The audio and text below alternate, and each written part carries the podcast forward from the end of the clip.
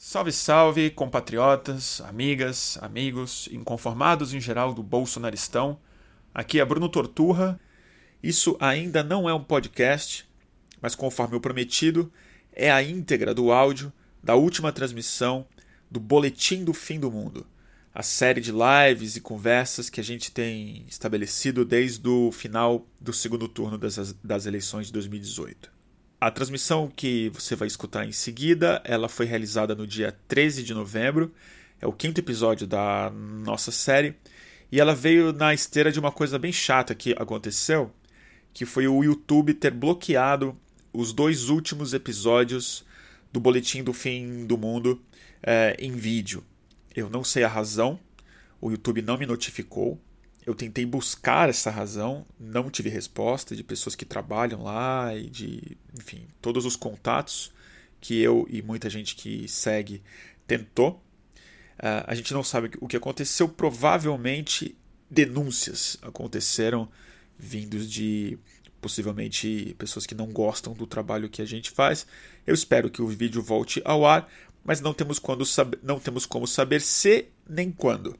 E isso meio que é, inspirou um pouco o tema do programa de hoje, que não tem nada a ver com os meus vídeos especificamente, mas com o fato é, de uma parte gigantesca e cada vez mais importante da nossa vida profissional, pessoal, política, das nossas identidades estão absolutamente condicionadas a plataformas proprietárias e programadas de maneira muito arbitrária. É, a gente vai conversar bastante sobre isso. É, eu, enfim, penso um pouco alto aqui sobre aonde eu acho que estão os problemas para a gente compreender por que, que eu acredito que a gente viva hoje no ciberfeudalismo. É, mas logo a conversa descamba, no melhor sentido da palavra, lá pela metade dela, para um assunto que quando a gente começa, em geral, a gente não para mais aqui no Boletim do Fim do Mundo, que é os psicodélicos, a cultura psicodélica e mais importante do que isso, a, o que ele significa é, como modelo psíquico em contraponto ao narcisismo é, muito anti-espiritual que eu identifico na cultura digital, sobretudo na cultura dos perfis digitais dessas plataformas exatamente. Então, para não me repetir, sem mais delongas, vai aqui a quinta edição do Boletim do Fim do Mundo na íntegra. Valeu, gente. Salve, salve, turma do YouTube. Começando, começando mais uma edição de Boletim do Fim do Mundo. É, quem está no Instagram, desculpa, estou começando aqui no YouTube. Estou é, estreando também hoje uma câmera nova aqui no YouTube quem quiser acompanhar, acho que quem está um pouco melhor equipado agora na, aqui do outro lado da na outra tela, né? Enquanto isso, eu vou vendo aqui o, o bate-papo. E aí, turma? Vocês estão bem?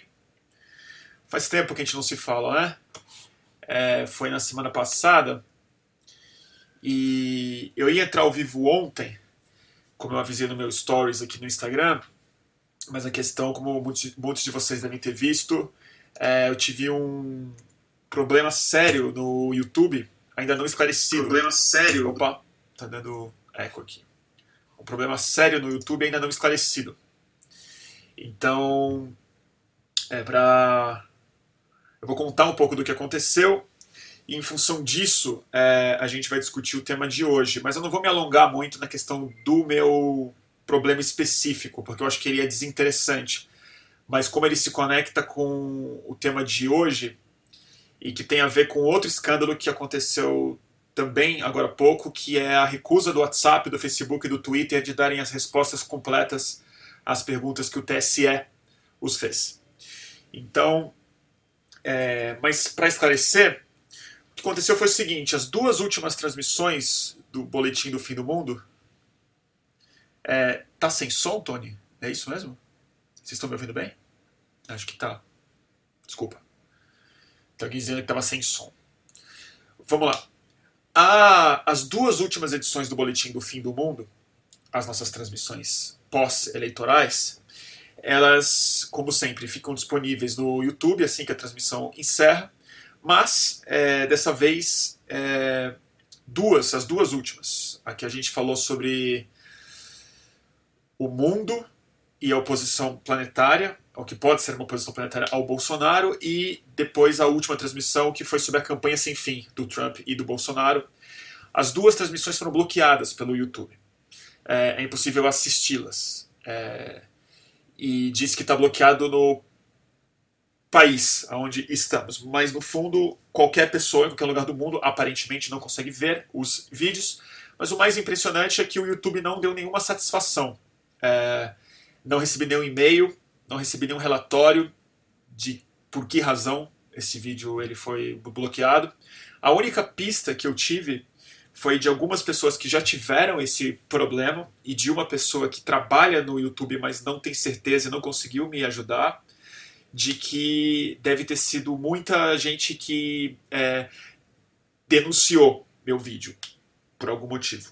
Né? Pode ser Minion, pode ser um ataque, pode ser alguma coisa, mas o fato é, não tem a quem recorrer. Não tem e-mail para mandar, não tem como protestar isso, não tenho informação, não sei qual ataque foi feito, se foi feito e é, o meu conteúdo está bloqueado. Não sei se voltará ao ar, também não dão prazos. Tentei de tudo para falar com os executivos e executivos não, funcionários, alguma pessoa e por enquanto não tive resposta. Mais de muitas pessoas tentaram me ajudar nisso. É, me deu um trabalho do cacete, foi super frustrante, porque você perde o dia, você perde o humor, você fica tentando resolver um negócio que você não tem. É meio kafkiano, né? Você entra num lugar que não tem solução. É um robô com um algoritmo, com uma inteligência artificial na Califórnia. O YouTube tem bilhões de, de minutos vistos por dia, então realmente um, um, vídeo com 5 mil views, como era o caso do meu, não é uma prioridade para ninguém lá.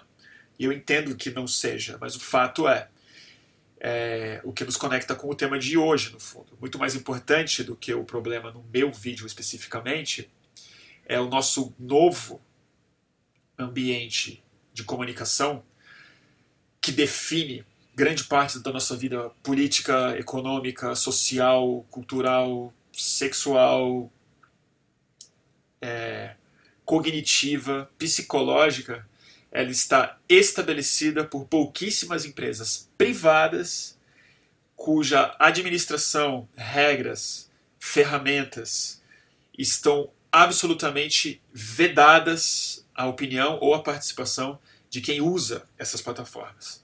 E é sobre isso que eu quero conversar um pouco com vocês hoje. É...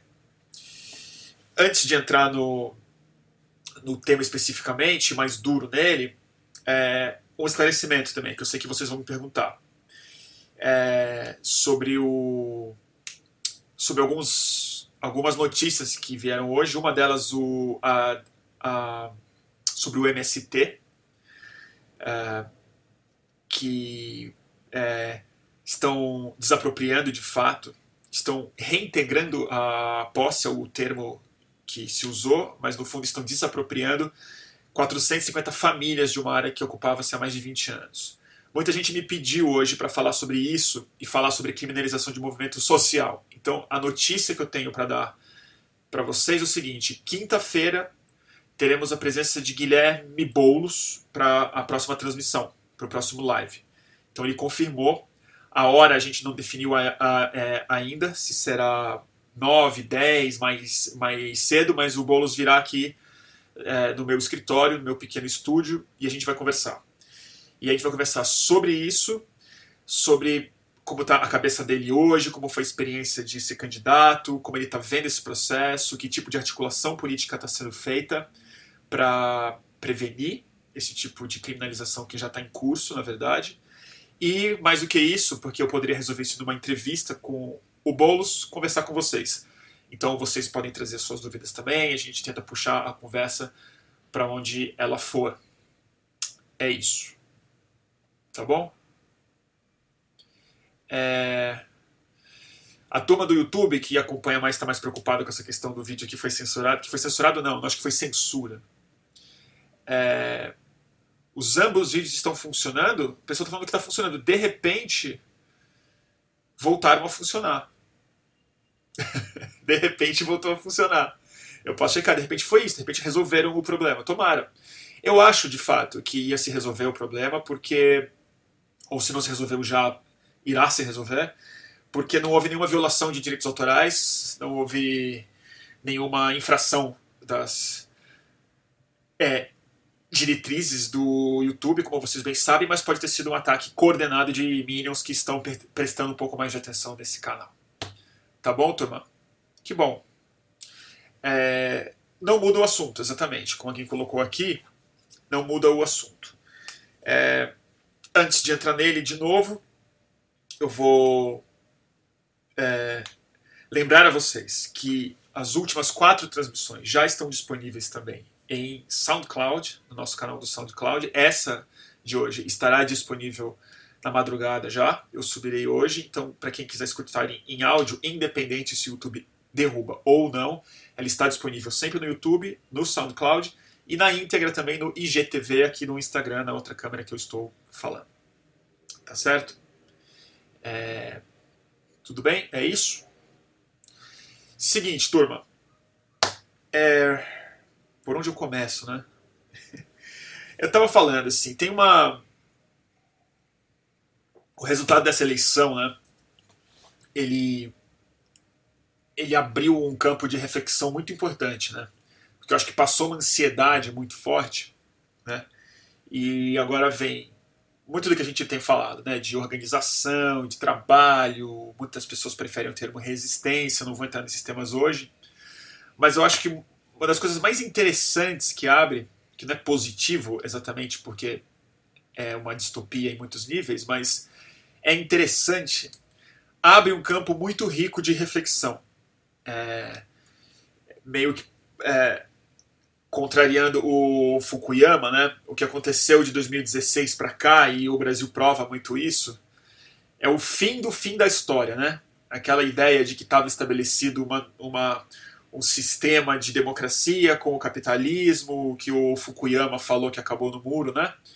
De Berlim, é o fim do fim da história. A gente está num processo absolutamente novo de reconstrução política, é, onde a economia política parece não ser mais compatível com o tipo de estrutura institucional que a gente tinha antes.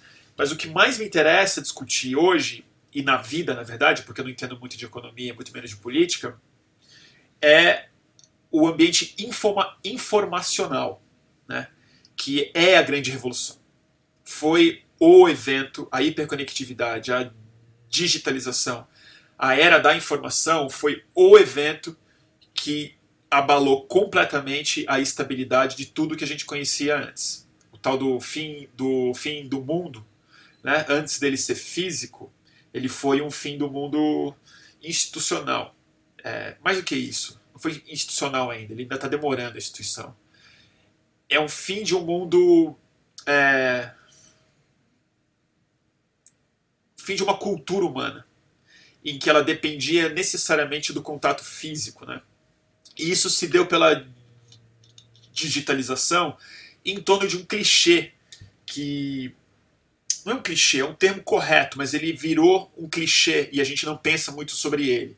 Eu queria começar falando um pouco sobre isso, que é a era da informação. A gente já está acostumado a ouvir esse, esse, esse papo, né? Nós vivemos na era da informação.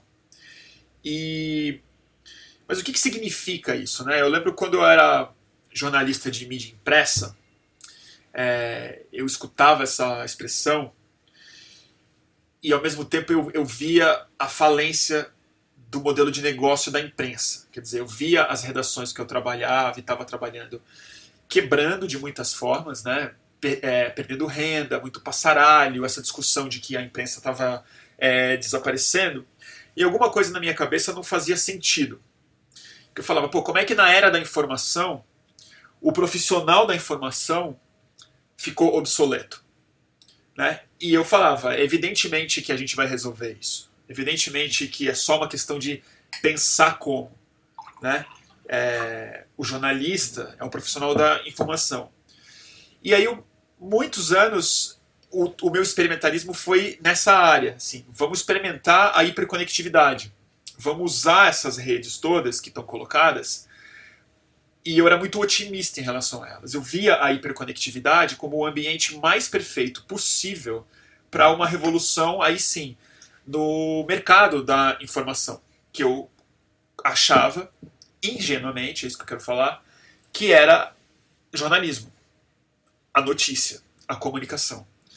E aí, assim, o pouco que eu fui estudar, meio que por acaso, em torno desse tema, eu vi que eu estava redondamente enganado. O que a era da informação representa é uma mudança no conceito do que informação é. O que aconteceu, no fundo, não foi que é, o, que a gente, o que a gente entendia por informação não é o que define a era da informação. A era da informação ela é inaugurada quando um cientista, quando um grupo de cientistas é, resolve estabelecer unidades métricas físicas, unidades de medida é, de informação. Ou seja, é, eles tentaram puxar um conceito de informação que era, antes de mais nada, é, etéreo, era um conceito abstrato, que era o conteúdo, a mensagem, a comunicação era a base da informação, e eles quantificaram isso em equações matemáticas e num conceito físico, mais ligado à matemática e à física do que à teoria de semiótica, de comunicação e de psicologia, que foi a invenção do bit. E aí foi que caiu essa minha ficha. A era da informação é a quebra do monopólio do profissional da informação, que não é mais o jornalista. Ele passou a ser o programador. Então, o que a era da informação fez, na verdade, é transformar o que a gente entendia antes por informação em apenas um produto informa inform informacional. Mas a informação em si se tornou uma ciência de programação, uma ciência exata, e transformou o que eu era, repórter, os editores, e aí a gente vai para músico, cineasta, ensaísta, romancistas, escritores, todo mundo que trabalhava com comunicação, a essência da informação, em, é, em uma camada superficial do que de fato se definiu como a nova economia da informação. E é nesse sentido. Desculpa, gente, tô pensando alto também, não sei onde eu vou chegar bem, mas assim, é nesse sentido que eu acho que a gente não foi crítico o suficiente nos últimos anos. A gente se deslumbrou demais e com as possibilidades superficiais do que as plataformas de hiperconectividade nos ofereceram, né? E não pensou criticamente sobre uma coisa que é difícil pensar criticamente, justamente porque nós não temos uma mente é, educada para pensar arquiteturas intangíveis. Né? É, o que eu quero dizer com isso? É, mesmo arquitetura física, você tem que ter um bom olho para entender um projeto, entender como ele impacta a vida de quem trabalha ou vive embaixo desse projeto. Mas ele é tangível, ele é físico. Então você entra num prédio, numa casa, você sabe se ela te agrada, se ela te oprime, se ela é pequena, se ela funciona, se ela é organizada, se ela é boa para muita gente, para menos gente, se ela é boa para estocar coisas e tal. Isso é arquitetura. A arquitetura do intangível, a gente não tem cérebro para isso. A gente não foi educado para pensar dessa, dessa forma. Mas o fato é, a maior parte da nossa vida, social, política, cultural, econômica, hoje, ela se dá no ciberespaço. E esse espaço ele pode não ser literalmente físico, mas ele não é tão virtual assim. Né? Ele respeita arquiteturas. E de acordo com essas arquiteturas, a gente fica restrito a possibilidades dentro disso. Elas são mais adequadas para tais e tais atividades, para tais e tais conversas, para tais e tais interações, sejam econômicas, políticas, de indexação, é, de é, estresse, de coisas desse tipo. É, o fato é que a gente não consegue perceber isso com tanta clareza. E a gente se deslumbrou com a coisa mágica, de fato, que é uma demanda humana ancestral, que é contato, conectividade, né?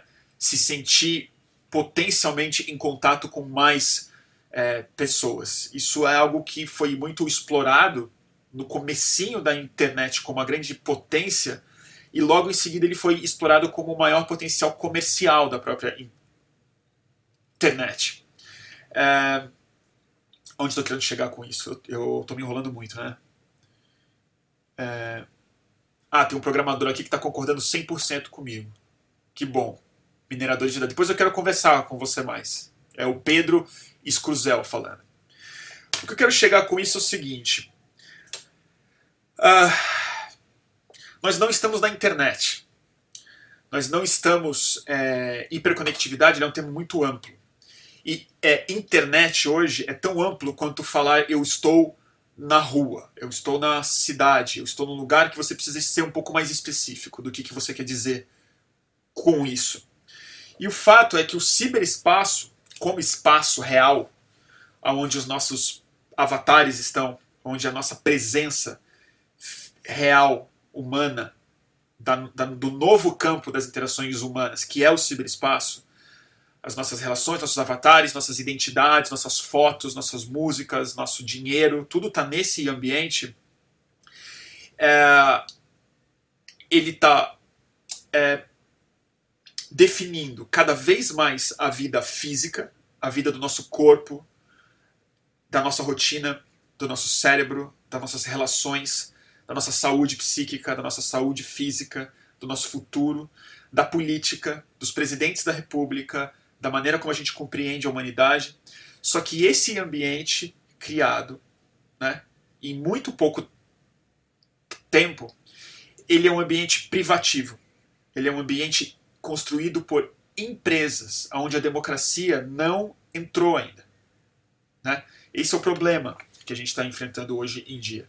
É, de novo, não estou querendo valorizar demais o exemplo que eu dei dos meus vídeos, porque eles podem ter voltado ao EEA, mas ele, ele diz uma coisa muito importante, que é meio Kafka, né? É, o, o, o, Kafka, aliás, é uma boa forma da gente pensar sobre isso, possivelmente. Ele leu muito bem esse começo de uma burocracia estatal, que de alguma maneira era a criação desse novo ambiente político mundial no começo do século XX, né?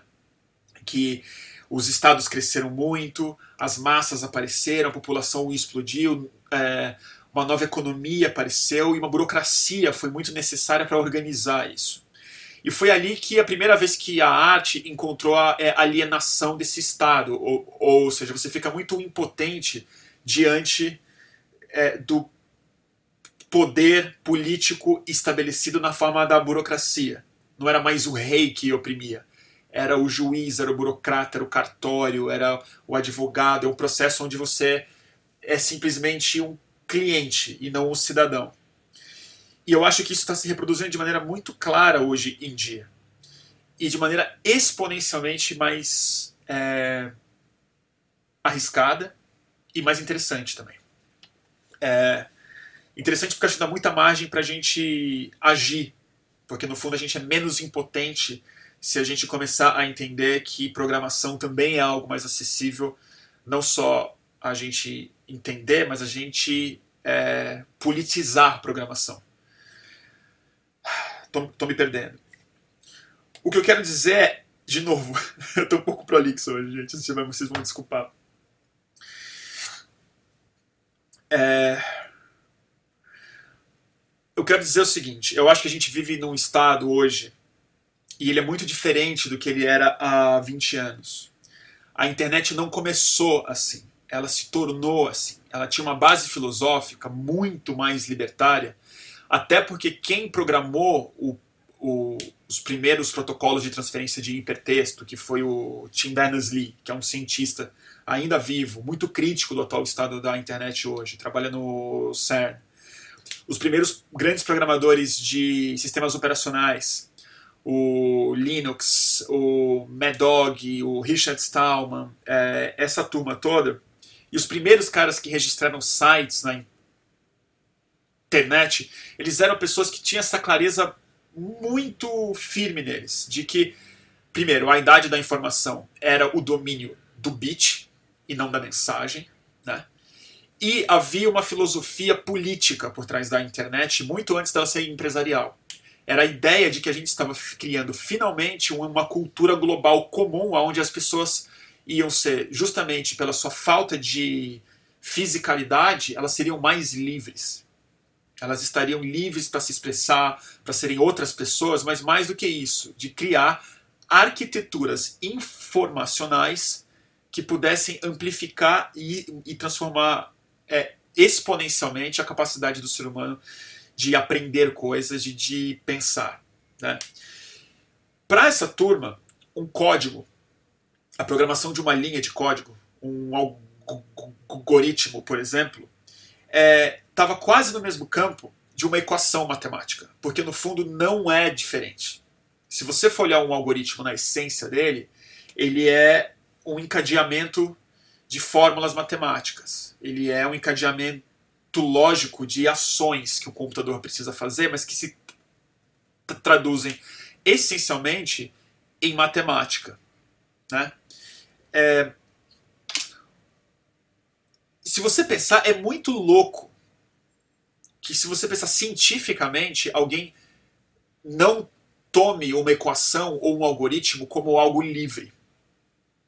E essa compreensão havia. Você não, uma pessoa que faz uma descoberta de uma equação física, ele ganha um Nobel, mas ele não patenteia essa equação física.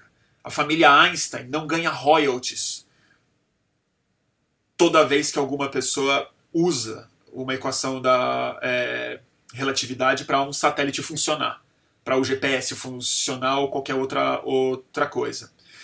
O que aconteceu de 20 anos para cá, sobretudo depois do Steve Jobs e do Bill Gates e tal, que são traidores desse espírito da internet no começo, e traidores muito eficientes, porque eles compartimentalizaram é, e, é, os, essa filosofia, fecharam ela para o acesso ao público, ou seja, o código não é livre, ele é patenteado, e você vende exatamente isso, a patente do seu código, a patente do seu computador, é, em troca, o que, que as pessoas ganham com isso?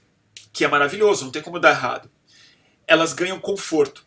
Elas ganham uma facilidade gigantesca em ligar um computador e funcionar. Eu não quero saber programação, não preciso melhorar o meu software. Até certo ponto, isso é muito compreensível. Quando você está usando simplesmente um Photoshop, ou você está usando um browser, ou você está usando um sistema operacional. É questionável, mas é compreensível. Quando você passa isso para hiperconectividade, é que eu acho que a coisa complica bastante. E por quê? A web, ela era toda baseada, por isso que é o HTTP, né? É, o HTTP ele tem um significado, é o protocolo de transferência de hipertexto.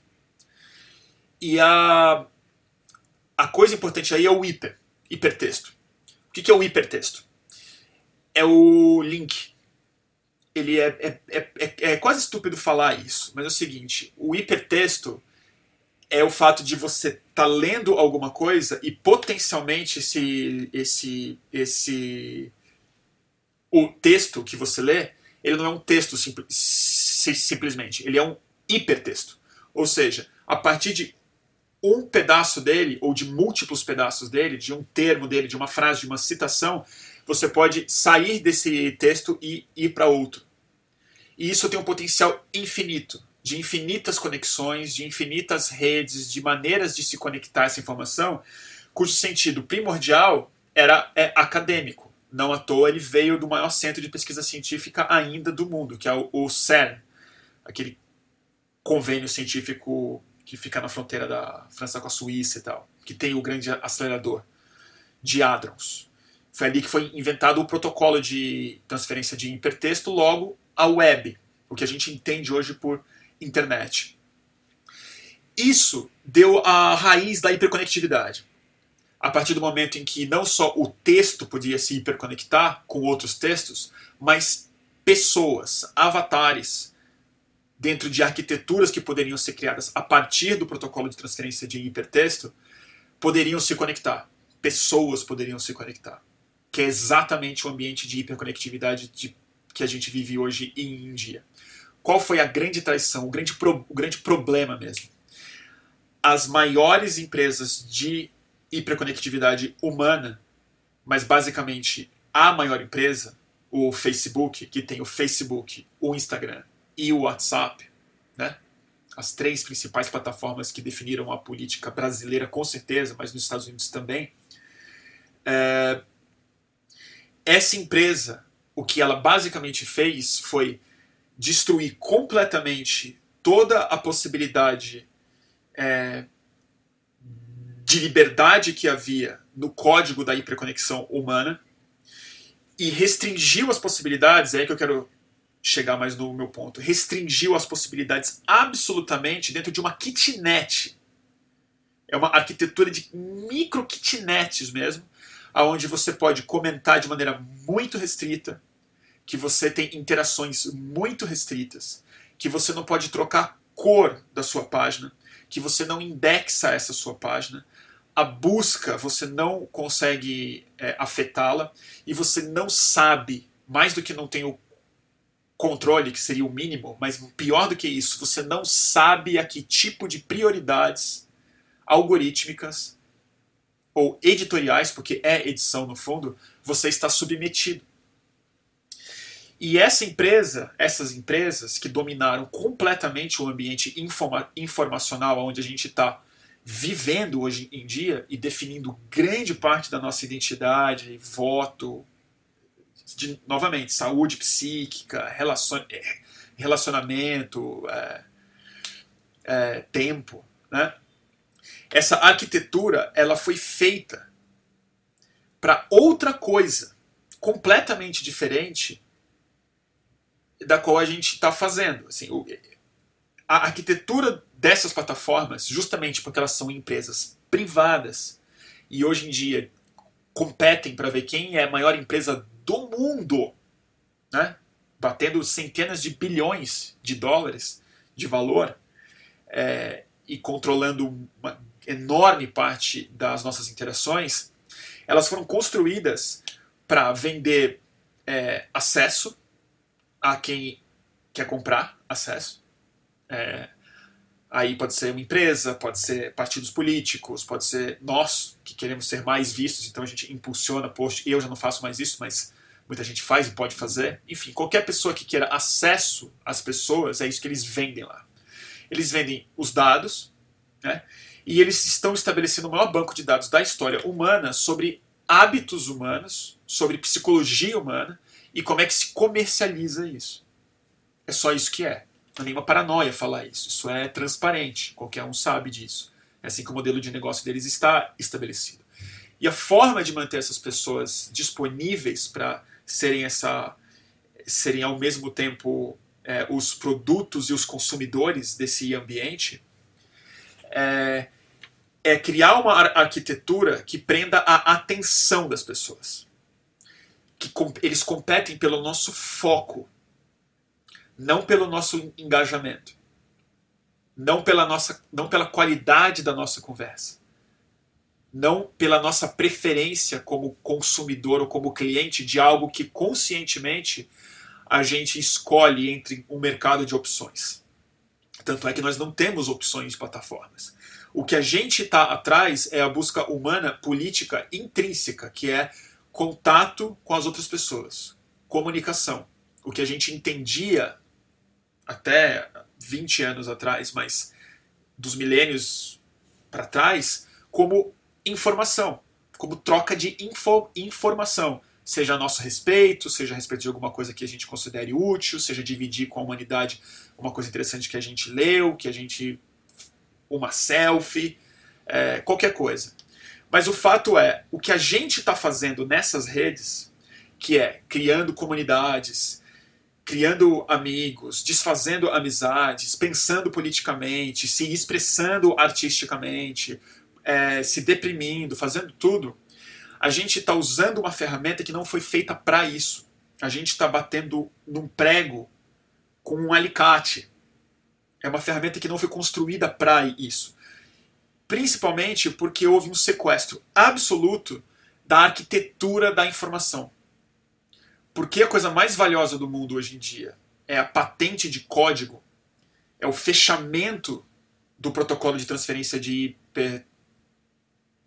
hipertexto para possibilidades cada vez mais é, implosivas e, e autofágicas de, de interação e cada vez mais distanciadas nossas possibilidades de controle, uma porque não é do interesse comercial e outra porque estão grandes demais para darem um suporte individualizado para cada pessoa, é, o ponto que eu quero chegar é bem simples. A gente está vivendo no feudalismo cibernético. É um ciberfeudalismo, que é uma imagem que não sai da minha cabeça mais. É... Tá caindo aqui? Desculpa, gente. Tô falando muito? Deixa eu, só. Deixa eu só tomar uma água que eu acho que eu tô um pouco desidratando.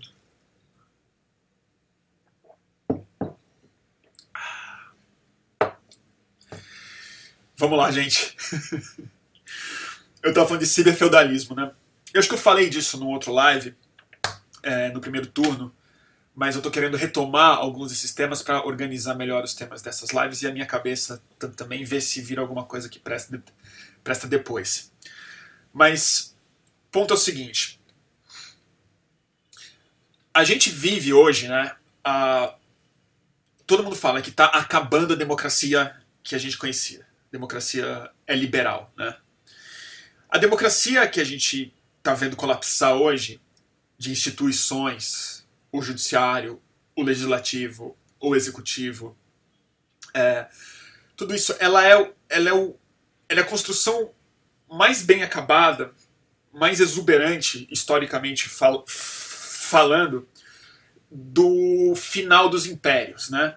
do final do conceito imperial de sociedade, de reis, de monarcas, né? mas cujo ápice deles, antes do imperialismo europeu de verdade, que dominou o mundo, no começo do capitalismo, que a democracia ainda não era o sistema muito dominante, mas é o seguinte: o que abriu o caminho mesmo para a democracia que a gente conhece hoje não foi uma revolução simplesmente filosófica. Ela foi. Mas o que abriu o caminho de fato foi o fim do sistema feudal, né, me parece. Né? O aparecimento do dinamismo econômico, do aparecimento das é, cidades e da obsolescência do conceito feudalista. Né? Foi uma substituição de um mercado completamente mais eficiente, mais interessante, que dava muito mais conta do tipo de população que emergia naquela época. Então não é que o feudalismo simplesmente é, ele foi tomado de assalto por uma revolução. Ele não foi. Ele se tornou muito obsoleto pela emergência de uma burguesia nova, de artesãos, de comércio e de algo que não fazia mais sentido naquela época. Mas o que, que o feudalismo de fato era? O feudalismo era o controle, mais do que o controle político, ele era o controle espacial. Ele era o controle do espaço físico por grandes proprietários de grandes áreas que tinham as suas formas de dominação, né? Militares, clericais, religiosas, é, culturais e tal, mas era o domínio real, físico do mundo. Então, se as pessoas queriam ocupar uma terra, porque elas tinham que ocupar, porque elas são físicas, se elas tinham que cultivar o alimento, porque elas tinham que cultivar, porque não tinha outra, outra escolha, elas não eram donas do seu pedaço de terra elas eram clientes do dono desse grande feudo, desse grande espaço. E tudo que você produzisse lá, uma parte de fato era sua. Uma parte de fato você tinha autonomia sobre ela, para comer, para fazer trocas, para vender. Você tinha um uso X daquela propriedade de uma certa forma. Mas você não era livre. Ou seja, você não era nem um cidadão. É um pouco aí que eu estou afim de explorar o, o, o assunto.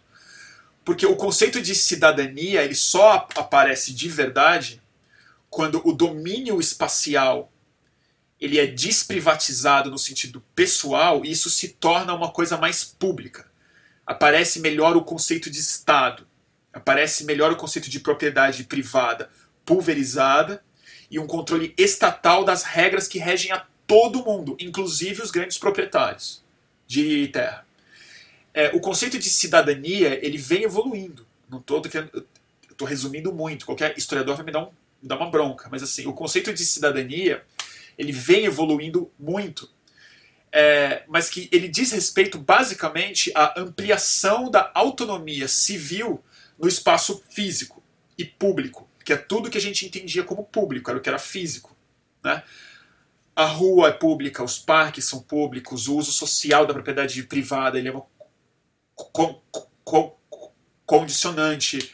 É, existem uma série de coisas que colocam as pessoas como é, donas cada vez mais de autonomia política e autonomia é, individual, na forma como você se expressa, na forma como você se organiza, na forma como você demanda as coisas, na forma como você faz sexo, na forma como você se casa, na forma como você usa substâncias e tal. É uma luta de séculos.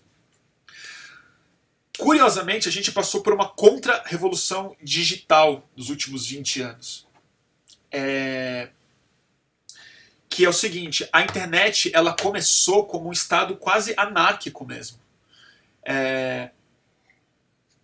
Onde a expressão do indivíduo era máxima. Né? Você tinha um universo de programação livre na sua frente, você podia se expressar de maneira muito... É era uma fronteira aberta de fato. E o que houve foi uma, uma, uma inversão completa do potencial disso na criação súbita de, de grandes feudos no ciberespaço. E eles são maiores e mais poderosos do que qualquer coisa que a gente já viu na história analógica da humanidade. Se você pensar que nunca houve um feudo em que bilhões de pessoas eram clientes dele. Né? Como o Google, como o Facebook, como o WhatsApp. E o que eu tô assim muito convicto mesmo de que não vai adiantar nada a gente refletir sobre os problemas digitais que nos trouxeram para essa distopia eleitoral aqui nos Estados Unidos, no mundo inteiro isso está acontecendo se a gente é, não se a gente ficar discutindo só o efeito superficial disso. Porque não adianta disciplinar o Facebook, gente. Não adianta regular o Facebook. Isso não é regulável. Porque a gente está falando de modelos é, empresariais de regulação, mas para discutir um ambiente que nenhuma empresa, desde o feudalismo, teve esse tipo de influência que não é no ambiente do comércio, não é no ambiente das commodities ou no ambiente do serviço que eles não prestam. É no ambiente político. A esfera do ciberespaço é pública. Ela deveria ser pública, ela não é mais pública. Então, assim, se a gente não começar a repolitizar isso e falar sério de quebra de código, desse tipo de coisa, não vai dar. Tô falando muito, né? Deixa eu ver o que vocês estão falando aqui. Porque eu já tô falando sozinho, acho que eu vou girando em, em falso.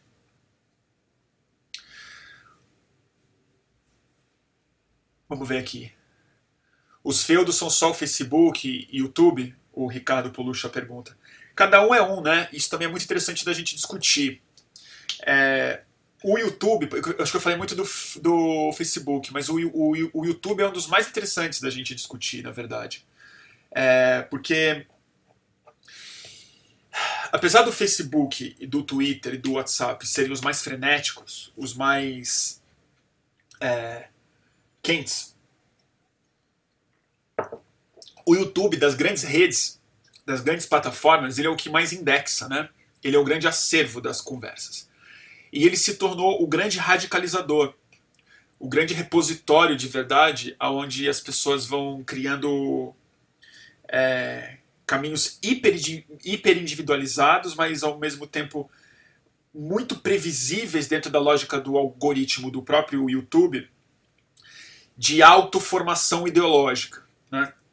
É, eu estou falando especificamente de ideologia, mas pode ser qualquer coisa. Se você entrar numas na cultura de tênis, rapidamente você vai entrar num universo que você pode passar literalmente 24 horas do seu dia é, enfiado nesse ambiente. Para quem está discutindo política especificamente, que eu suponho que seja 90, é, 9% de quem está nos assistindo agora, os efeitos são mais é, sensíveis e com consequências é, eleitorais bem mais, bem mais graves. Nesse sentido, eu acho que o YouTube ele é o grande construtor da maratona mesmo.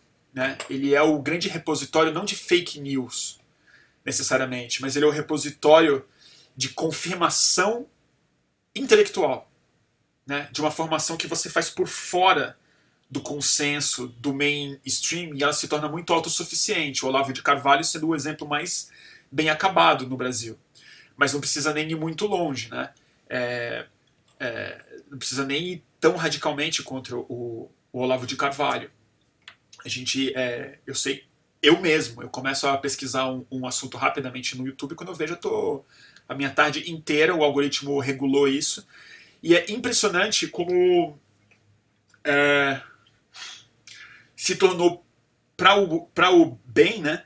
É, mas com consequências muito graves quando isso é, quando as pessoas perdem o espírito crítico dentro do YouTube, mas se tornou o maior universo de autoeducação, autodidatismo, né? É, é, é, é, possível literalmente aprender profundamente qualquer coisa no YouTube, inclusive profundamente coisas que não existem alucinações reais, assim, que as pessoas criaram e se tornaram grandes eleitorados e tudo mais. É, de novo, é, eu estou responsabilizando o YouTube por esse por, por, problema? Em parte estou, porque, de novo, a intenção do YouTube é simplesmente prender as pessoas dentro, dentro do YouTube. Então, o que o algoritmo faz, e de novo, é isso que me deixa indignado, eu não tenho autonomia sobre esse algoritmo eu não consigo dizer que tipo de indexação eu prefiro ser impactado, né? Ou mais do que isso, que pessoas consigam criar algoritmos mais interessantes, que eu possa me espalhar o meu rol de possibilidades de maneira mais lúcida e autônoma, né? O que o YouTube faz, ele entende isso porque o, o dado que chega nele é de altíssima qualidade, porque ele tem os bilhões de pessoas simultaneamente é, ou informando disso, é que tipo de conteúdo ele vai colocar para você ficar preso no YouTube. E, aí, e é isso que nos últimos poucos anos radicalizou o YouTube. Porque na busca por caça-clique do próprio YouTube e como único modelo de negócio quase possível dentro do YouTube para alguém que quer ter um canal sério lá dentro, é, viabilizá-lo, ou seja, número de audiência, cliques e cliques e cliques e cliques e monetização, é o sensacionalismo, é a ofensa, é o choque, é a simplificação, é, é o caça-clique que vai, que, vai, que vai funcionar. E isso tem consequências. É, antes das consequências políticas, né, tem consequências cerebrais muito importantes. Muito importantes. Que eu também quero queria poder discutir com vocês mais. Mas eu estou um pouco um pouco confuso agora. Deixa eu ler vocês aqui.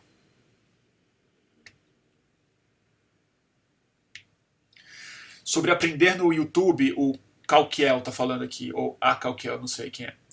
é sobre aprender no YouTube. É, é, as pessoas estão cada vez mais incapazes de ler um texto e, e refletir. Qualquer coisa com mais de 10 linhas já é um. Estou muito gago hoje. É um textão. Uh, é questionável, como você colocou, mas eu acho que dá, as pessoas estão aprendendo muito no YouTube. Eu acho que, é, de novo, a gente também não pode se desesperar, né? A gente também não pode tomar o pior da sua expressão como plataforma como o resumo da, da plataforma, né? É, existem podcasts, principalmente nos Estados Unidos, e conteúdo muito. Hoje eu estava vendo uma coisa muito interessante. Estava pesquisando, por exemplo, que é um assunto que está me fascinando muito, que é o fim da era do gelo, que foi a última grande mudança climática que o ser humano passou, né? E a gente vai passar por uma, e eu pretendo passar por essa mudança climática, então eu estou vendo o que aconteceu na última. Cara, eu, eu entrei num vórtex de, de filmes e de vídeos sobre o fim da era glacial, de palestras, de entrevistas. Cara, é muito material e os vídeos têm assim 700 mil views, 1 milhão e meio de views, 500 mil views. Então assim, é muita coisa. É muita coisa. Tem, tem vídeo de física explicando entropia, que é um assunto que todo mundo devia pesquisar, que é interessantíssimo. É, também com um milhão de views, um milhão e meio e tal. Eu acho triste que acho que no Brasil a gente, é, tem um, a gente tem um YouTube especialmente burro mesmo, porque assim, eu não vejo muito esse tipo de conteúdo em português, que é muito triste. Tem alguns canais interessantes, tem alguns YouTubers que dão conteúdo denso e tal, mas não é, não são prof, bons professores, não tem as aulas, não tem muito, não tem muito bem sistematizado. É, espero que a gente consiga produzir mas eu acho que o potencial que o YouTube representa em termos de autodidatismo, ele é, ele é maior do que qualquer outra plataforma. Nesse sentido, por que, que ele é bom? Porque das plataformas majoritárias do mundo, ele é a única que é sobre indexação. Ele indexa. E é isso que a internet é. Ela, ela, ela, ela é tão boa quanto a sua indexação. Se você não indexa a internet, ela é só o caos, o caos inform, informacional que é o que para mim o Twitter e o Facebook são. Né? É, apesar de serem ferramentas preciosas na, na comunicação imediatista, o fato da gente se expressar individualmente através desse produtor de ruído e não de um produtor de indexação está na essência do problema da nossa saúde psíquica na conversa coletiva e na transferência do cidadão para um indivíduo hiperindividualizado na forma da sua expressão política do ego como o grande orientador das suas opiniões políticas, né? do seu voto e de, e de tudo mais. É, nesse sentido, a, o que eu lamento, acho que um, um, um, um grande mau passo histórico foi o, o Blogger, o, o WordPress não terem se tornado redes sociais mais eficientes antes do Facebook porque eles são plataformas interessantíssimas de blogs, as pessoas tinham blogs, né, para quem é jovem, talvez não saiba bem o que, que é isso, que blogueira hoje é quem tem Instagram, mas houve um tempo que a gente tinha blogs. E o mínimo que você precisava ter era uma, era uma conta, um perfil seu numa plataforma como o WordPress ou como o Blogger, por exemplo. Mas você tinha, você tinha autonomia sobre o que ele era. A sua página era sua. Se não é que você fosse um péssimo programador, cafona, você definia o template, a cor, o que você index... e como você indexava. Era sua responsabilidade criar as suas tags, é, o seu índice. E isso dá força à sua expressão inform... informacional a se alfabetizar no mínimo de arquitetura digital. Né? No mínimo de arquitetura digital.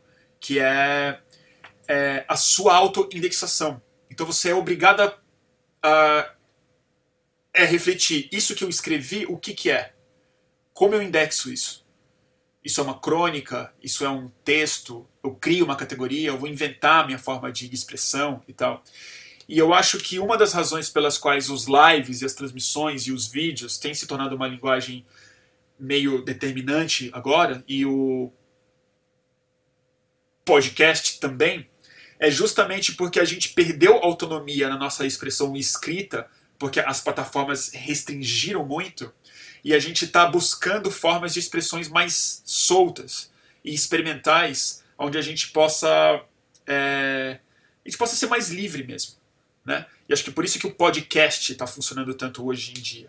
Primeiro pelo hábito das pessoas, mas depois porque é onde a gente pode recuperar um pouco o espírito do é blog, é uma expressão sua individual. É uma expressão sua. É como você fala. E você não está refém de uma conversa coletiva. Você não está entrando no meio de um monte de áudios tocando na sua cabeça e você vai ter que se colocar naquilo.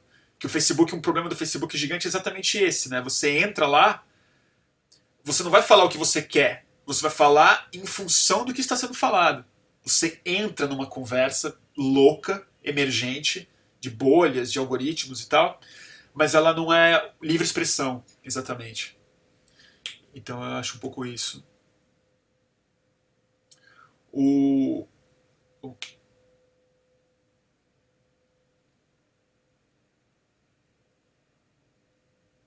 o Urb aqui, o Bruno está falando. O WordPress ainda tem o Esperança. Eles rodam mais de 30% da internet. O WordPress roda mais de 30% da internet Mas é porque eles. Mas é porque eles são uma plataforma de construção de sites também, né? A blogosfera, o, o conceito de blogosfera que eu sonhava que fosse um, um, modelo de rede social, né? Por exemplo, que a minha página de Facebook, eu vou fechar ela novamente. Essa semana eu encerro ela mais uma vez. Mas é uma pena, ela tem 50 mil seguidores, a gente pra caralho. Se o meu blog tivesse 50 mil assinantes de RSS, os 50 mil pessoas que seguem o meu blog, eu jamais fecharia ele, jamais. Porque ele é simplesmente uma forma da minha livre expressão. Né? É, mas é isso, não é livre expressão, como a Daniela Faria colocou aqui no YouTube, porque é um feudo, exatamente, é um feudo. Então, assim, esses 50 mil pessoas, elas são ilusórias lá. Elas são acessíveis desde que eu não mande o quê? Um protocolo de hipertexto lá dentro. Se eu botar um link dentro do meu post de, face, de Facebook, que é justamente a grande graça do HTTP, porque se não fosse isso eu podia ler um livro ou qualquer outra coisa, quer dizer, é a conexão que esses textos oferecem para as pessoas. Se eu botar um link no Facebook, ele cai. Eu não consigo pôr mais de dois links no mesmo post. Né? É terrível.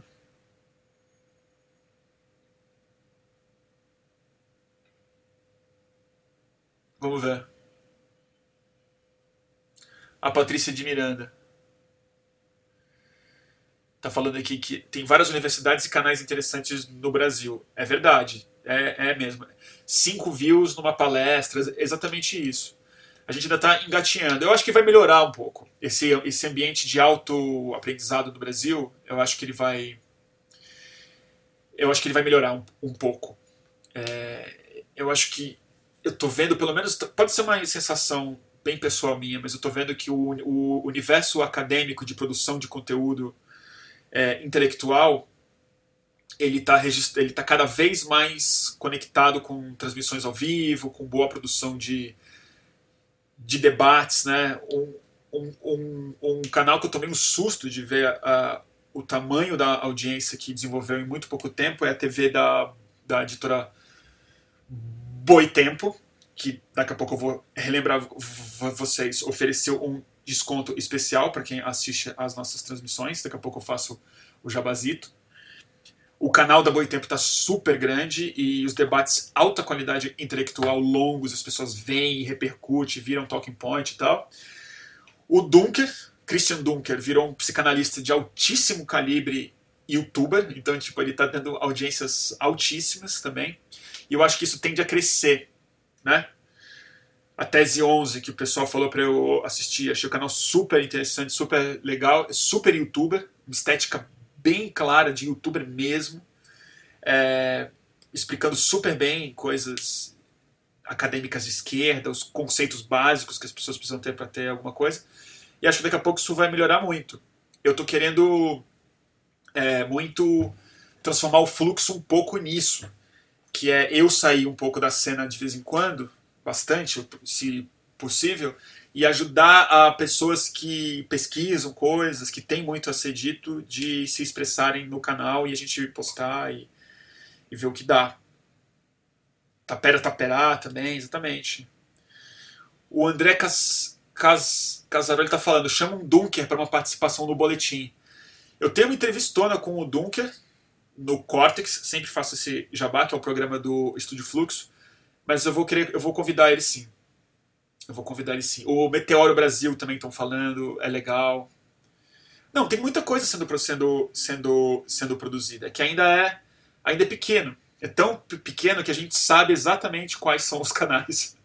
Né? A, gente, a gente cita rapidamente quem, qual, é o, qual é o universo. Né?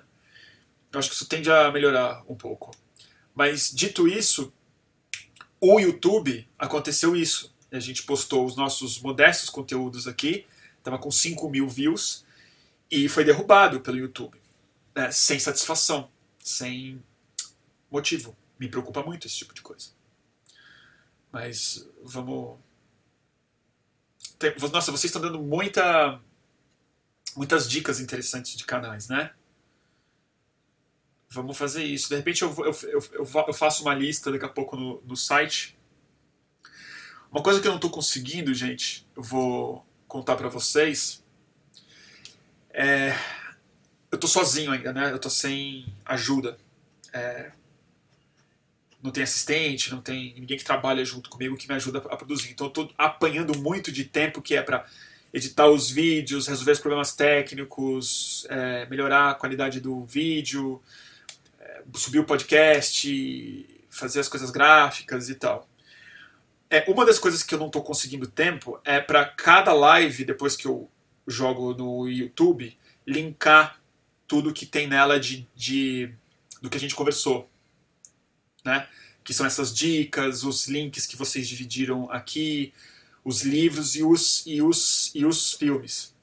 É, essa é uma das coisas pelas quais eu ainda estou pedindo muito para quem ainda para quem quer apoiar, quem gosta dessas transmissões e gostaria de, de apoiar, de colaborar, porque a nossa próxima meta no Catarse do Fluxo, nosso crowdfunding mensal, um programa de assinatura no fundo, voluntário, obviamente, é, é para contratar uma pessoa para ajudar a fazer isso.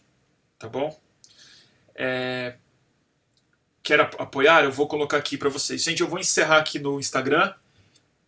Tá acabando rápido. E eu volto em segundos, tá? Aquele esqueminha que depois de uma hora a gente tem que encerrar. Então, me dão 30 segundinhos aí eu já volto.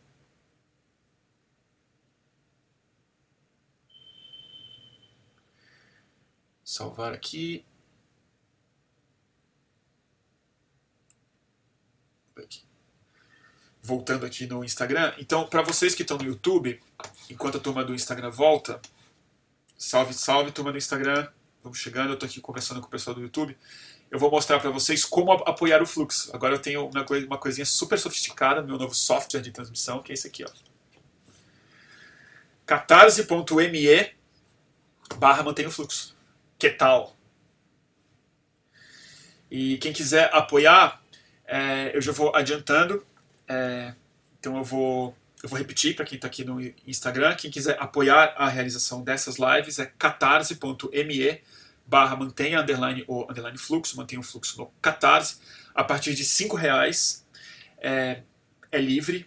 Eu sugiro 5, 10 é uma contribuição mais legal e, e, me ajuda bem bastante. E a partir de 50 reais, que curiosamente tem bastante pessoas que apoiam com mais de 50, Todo mês eu vou sortear para os apoiadores de 50 reais ou mais uma aquarela que eu faço à mão mesmo, eu, eu, eu que faço, e a partir de dezembro, quem apoiar em mais de 10 reais é, vai é, receber descontos especiais da editora Boitempo. Então, se você assinar o fluxo por mais de 10 reais no mês, a Boitempo, a partir do mês que vem, vai lhe dar descontos em todo o catálogo deles e se você comprar, sei lá, um livro no mês da Boitempo, possivelmente você o apoio ao fluxo já saiu de graça. Você desconta isso do, do, do livro. Olha que legal. E você e tem um catálogo maravilhoso da editora Boitempo. É, então eu vou eu vou aproveitar e fazer um outro pequeno jabá da editora Boitempo. Eu já disse isso na última transmissão, mas como o YouTube tirou do ar, eu vou ter que repetir.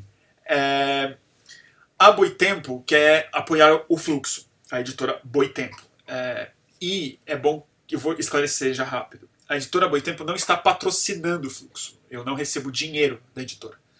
Até porque não é o modelo que eu acredito.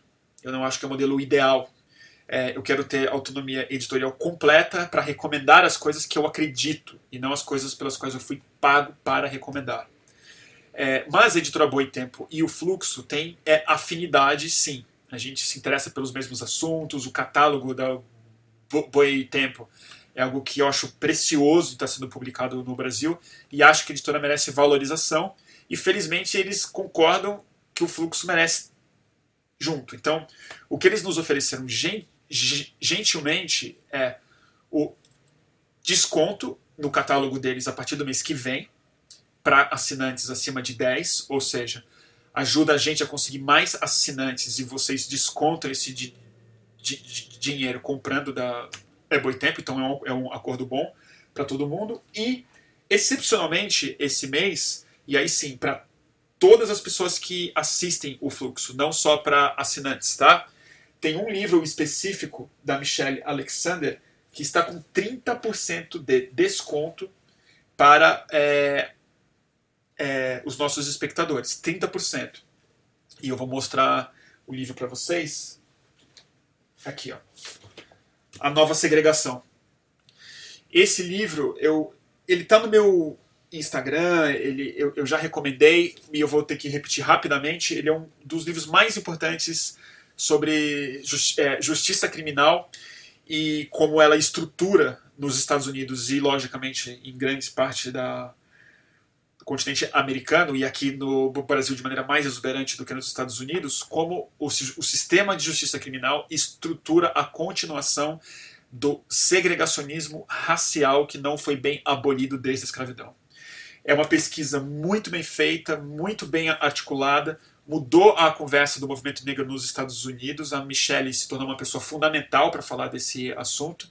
E no Brasil, esse livro não teve, na minha opinião, o impacto merecido. É, então, 30% de desconto, um descontaço, é, para quem comprar no site da Boitempo, então é boitempoeditorial.com.br, usando o cupom FLUXOANS, Fluxo ANS de A Nova Segregação. Para quem está no YouTube, eu vou mostrar para vocês aqui é, o site. É esse aqui, A Nova Segregação é esse é esse livro, essa é a Michelle, e para comprar você vem aqui, ó, comprar. Desculpa, pessoal do Instagram, é que o pessoal daqui tá vendo. Aí digita o seu cupom, você coloca aqui, fluxo ANS, ok. Vamos ver. Ah, tem que fazer o CPF. Mas enfim, você digita o seu CPF lá e você vai ter o seu desconto aqui e você compra. 30% de, de desconto no site da editora Boitempo. Tá certo? É, é isso aí, gente. O que mais vocês querem conversar? É, e eu ia falar isso, gente. E, de, e o mais importante é o seguinte: para quem já apoia, que é bastante gente, são mais de 400 pessoas já, eu fico, eu fico realmente muito comovido. E é, eu tenho um emprego, gente, graças a vocês. Eu não tenho emprego há muito tempo. E agora eu me sinto empregado, é muito doido. É tipo, eu não vou viajar porque tipo, eu tenho que trabalhar e eu tenho que organizar o site e tal. Daqui a uns 15 dias, 20 dias, vai estar bem melhor o, o site. Eu vou ter indexado tudo bonitinho, eu estou desenhando aqui por, por fora um projeto gráfico diferente. Mas é isso. O, os podcasts vão estar disponíveis também.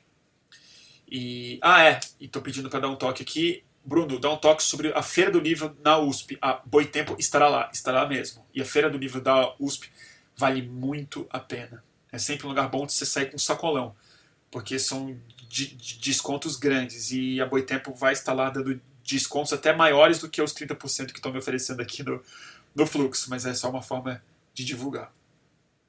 Tá bom? É, vamos ver. Todo mundo pode contribuir, gente. Quem está na Austrália. Tem uma turma na Austrália, né? Que, que assiste, é muito doido. Coloca essas pessoas fodas, o Grafoso tá falando. Coloca essas pessoas fodas, tipo Safatli, Dunker, a Sabrina do Tese 11, para debater com pessoas de pensamento divergente. Acho ruim isso de cada um falar para, para a sua bolha. Eu também acho bastante ruim. É... Sabe qual que é a dificuldade? Eu já tentei muito isso e é... a gente tem um ambiente de muito pouco debate no Brasil. A gente não sabe o que é debate, né? Em geral é um coro e o outro coro lá. Me chamam sempre para é debater. E eu nunca participei de um debate, para falar que nunca não, já participei de uns três em que era debate mesmo, em que as pessoas discordavam entre si eu me lembrei que eu debati em 2013, eu debati com o João Amoedo. Eu discordava, eu discordava bastante dele. É, eu nem sabia. Foi um amigo meu que me lembrou. Ele falou: Mas você não lembra? Você já debateu com o, com, com o Amoedo? Eu, sério? Quando foi? Foi naquele evento lá tal. Eu me lembrei. Mas é, muitas pessoas não topam participar porque dão um Google e acham, já vê que enfim, que é de esquerda, alguma coisa assim. Mas outra coisa é grande parte do nosso público divergente, às vezes eu não acho ele tão. É, eu não acho ele honesto o suficiente para debater. Porque eu gostaria de debater com liberais, eu gostaria de debater com gente de direita, eu gostaria de debater, mas em geral as vozes mais populares desse campo hoje, elas são elas estão no campo da construção alucinatória de uma realidade, né? Assim, eu já recusei muito debater com algumas pessoas. Eu não participei de debate. E eu acho que eu fiz certo. Mas, por exemplo, o, com o MBL. Eu nunca debati com o MBL. E eu não acho que é possível debater com o MBL. É possível ter uma treta com o MBL. Mas é possível debater com outras pessoas. E aí eu acho que sua, o seu comentário é muito pertinente. Eu vou fazer um esforço para isso mesmo. Se você tiver dicas, me manda. De pessoas que você acha que são pessoas articuladas é, para debater com o Safatli com o Dunker. Pessoas que acham que não há risco de fascismo no Brasil e tal.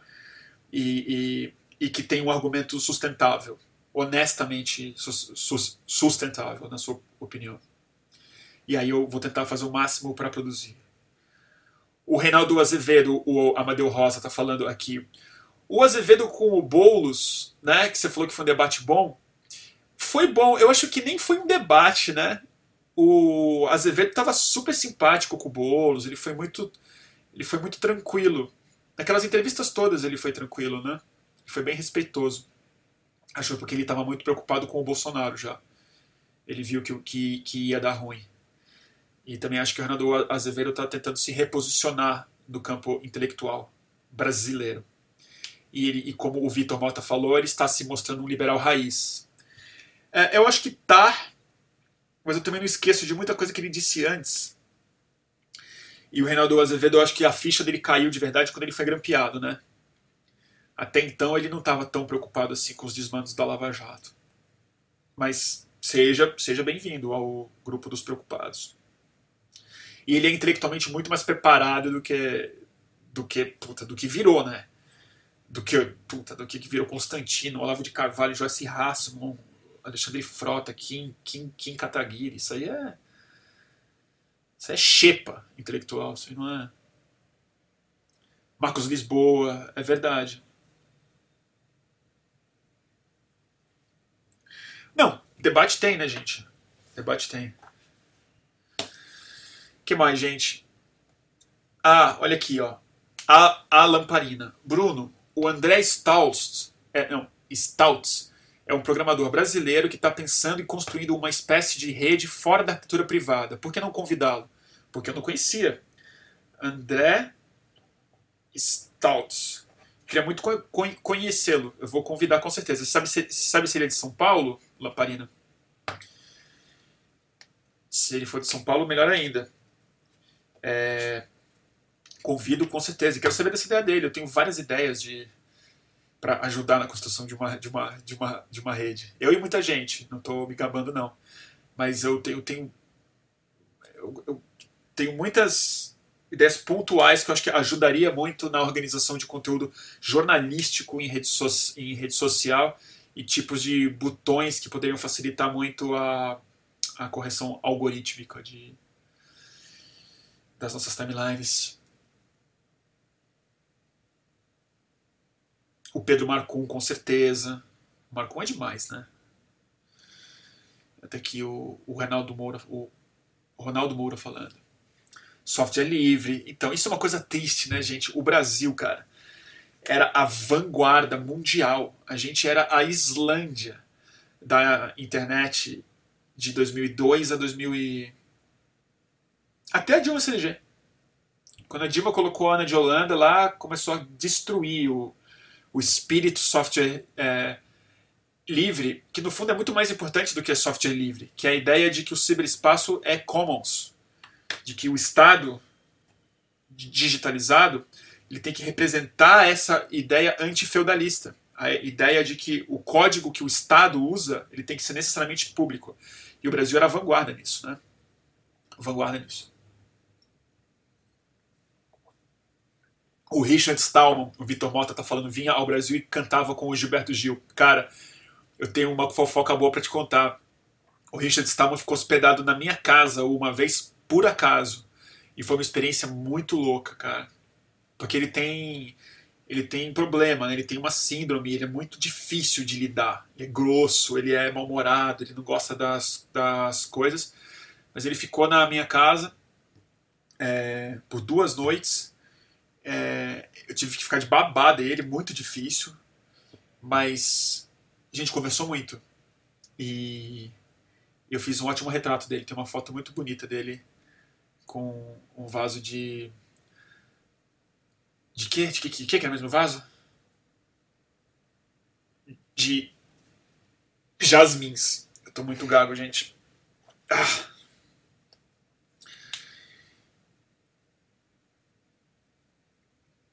Saúde mental na internet, a do Edivana tá falando aqui. O pessoal tá cobrando, né? Gente, eu vou. Saúde mental na internet. Cacete, que difícil. Eu tô quase querendo mudar de assunto, porque. É, eu mesmo não tô muito bem psicologicamente hoje. Foi um dia difícil, estressante pra cacete. E eu tô. E esse é um assunto muito importante. E eu quero falar muito sobre ele muitas outras vezes. Eu quero fazer uma transmissão especificamente sobre saúde mental. E eu estou pesquisando é, gente para trazer para entrevistar. Mas o que eu tenho para dizer, resumidamente, eu acho que tem a ver com uma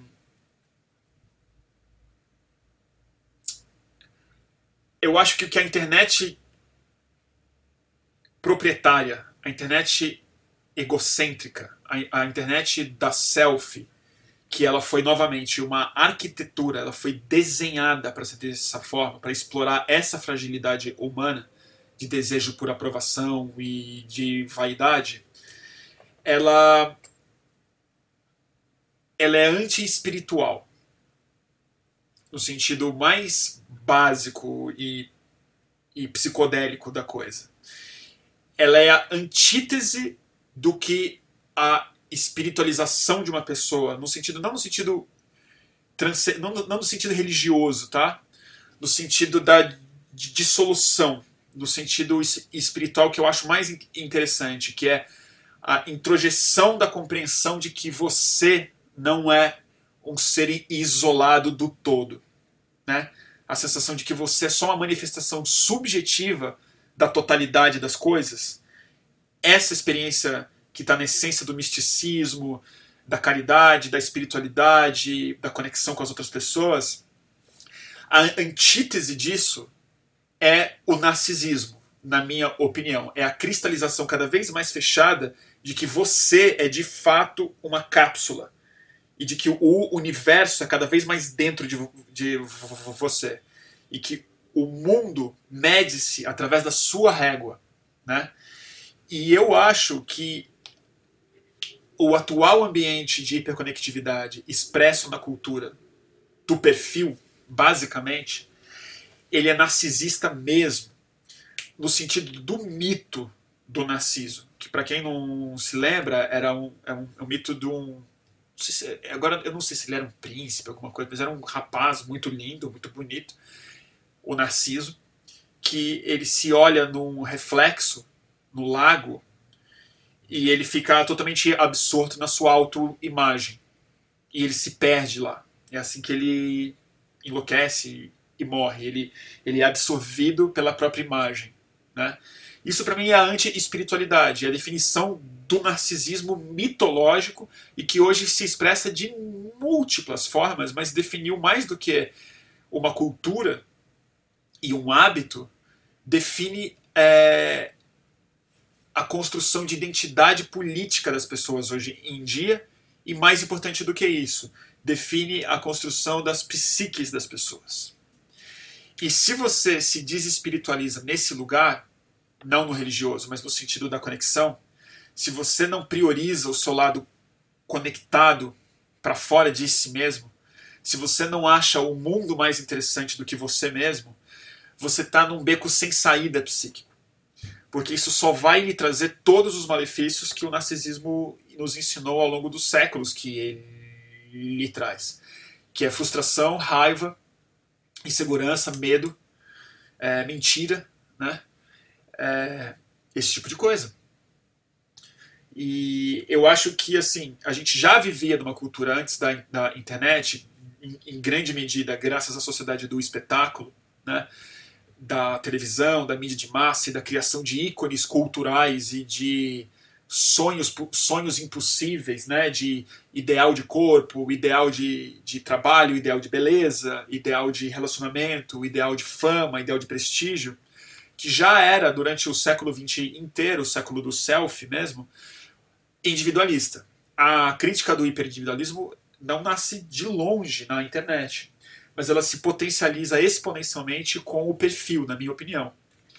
É, o advento da câmera frontal e da possibilidade de cada pessoa, ela se sente pública, cada pessoa é uma celebridade da sua bolha, do seu universo, e ganha o seu aplauso, divulga sua foto é, e se edita a sua forma, é, transformou isso num problema é, colossal no mundo hoje em dia. Né? É, e isso traz todo tipo de sofrimento. Outra questão de saúde mental que afeta muito, e aí independe do ego, mas está tá conectado na nossa dependência química, que é o, a mudança radical no fluxo de neurotransmissores no cérebro. A dopamina, é, como o neurotransmissor que regula ou que é disparado é, em doses cada vez mais frequentes e pequenas, mas muito frequentes, é, de recompensa, mudança de foco, excitação, é, excitação sexo mesmo, excitação é, sexual, é, a mudança completa no, no fluxo de dopamina no nosso cérebro, no nosso nível de atenção possível. E nas ilusões que a gente cria para o nosso cérebro primitivo que não entende o, é virtual, mas lê ele com instintos muito primários, muito programados aí sim nas centenas, milhares de anos nos quais a gente evoluiu, o nosso cérebro que ainda é o da savana, é, só isso já traz uma outra leva gigantesca de sofrimentos, de doenças psíquicas, de, de distúrbio de sono, de uma série de coisas, né? E aí, assim, a turma aqui está me pedindo para falar um pouco sobre, sobre enteógeno, né? sobre, sobre psicodélicos. Psicodélico, para mim, é exatamente isso. Ele é o paradigma psiquiátrico perfeito, ideal para a cura desse problema hoje em dia, porque a essência do que ele provoca no cérebro e na experiência subjetiva subjacente a, a essa transformação na neurotransmissão humana é a antítese do, de, disso que a gente está falando.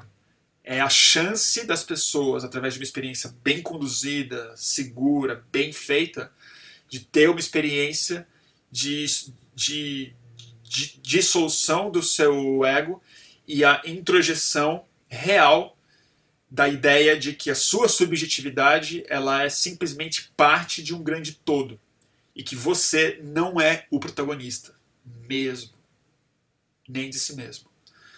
Então eu acho que assim, eu estou muito feliz com a, a, retomada, com a retomada que já não é nova, né? Eu, eu, isso é um assunto que eu cobri durante muitos anos da minha vida.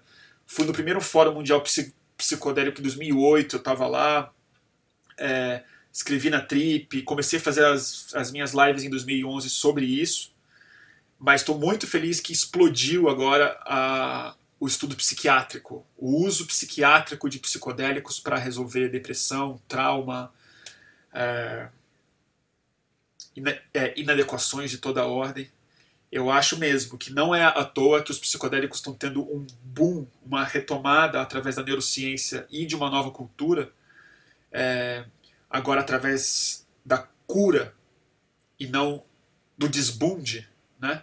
não através da revolução política, mas da revolução psíquica como base de uma revolução humana, aí eu isso acredito bastante nisso e estou muito satisfeito de que isso está acontecendo.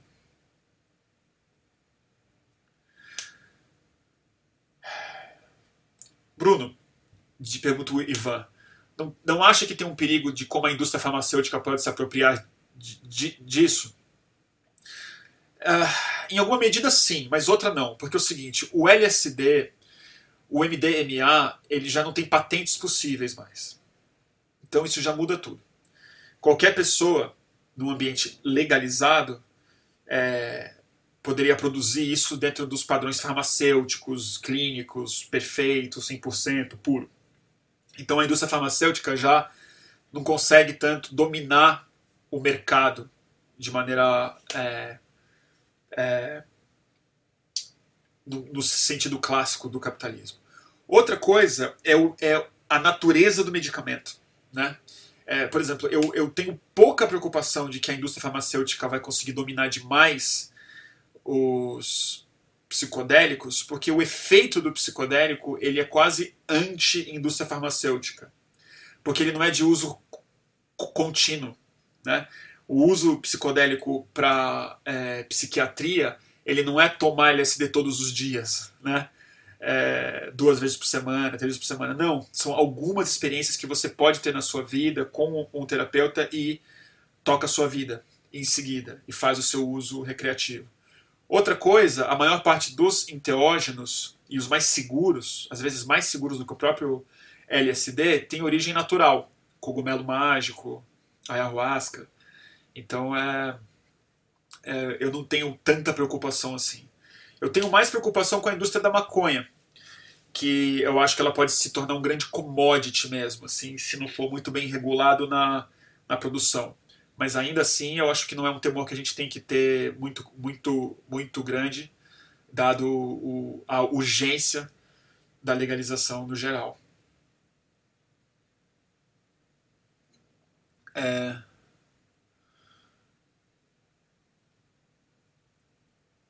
a, o Sr. Ramos está falando para falar algo sobre o livro do Timothy Leary, A Experiência Psicodélica, um guia baseado no livro tibetano dos mortos. Eu tenho ele aqui. Cadê? Tá aqui?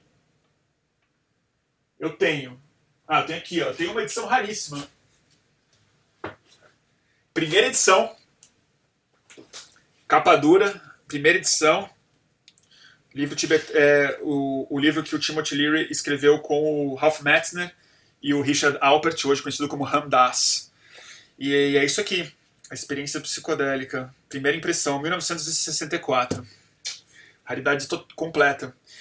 Cara, ele, ele é um bom livro, ele é um livro que definiu uma, uma geração de primeiros experimentadores de LSD, porque ele faz um paralelo com a, da, da, experiência psicodélica, que é bom se lembrar, nessa época, nos anos 60, as pessoas não tomavam pouco psicodélico. Uma dose básica do psicodélico que vendia em São Francisco, que as pessoas tomavam como primeira, como primeira experiência, em geral era 250 microgramas, o que significa hoje em dia, assim, tipo, quatro ácidos. É, de, de, de, desses que, que, que, tem, que tem em rave, assim. Então era, era, era bem forte e fresco, bem feito, puro, né? E então a experiência que as pessoas passavam, ela tendia a ser uma experiência muito profunda, muito xamânica é, e muito, muito mística.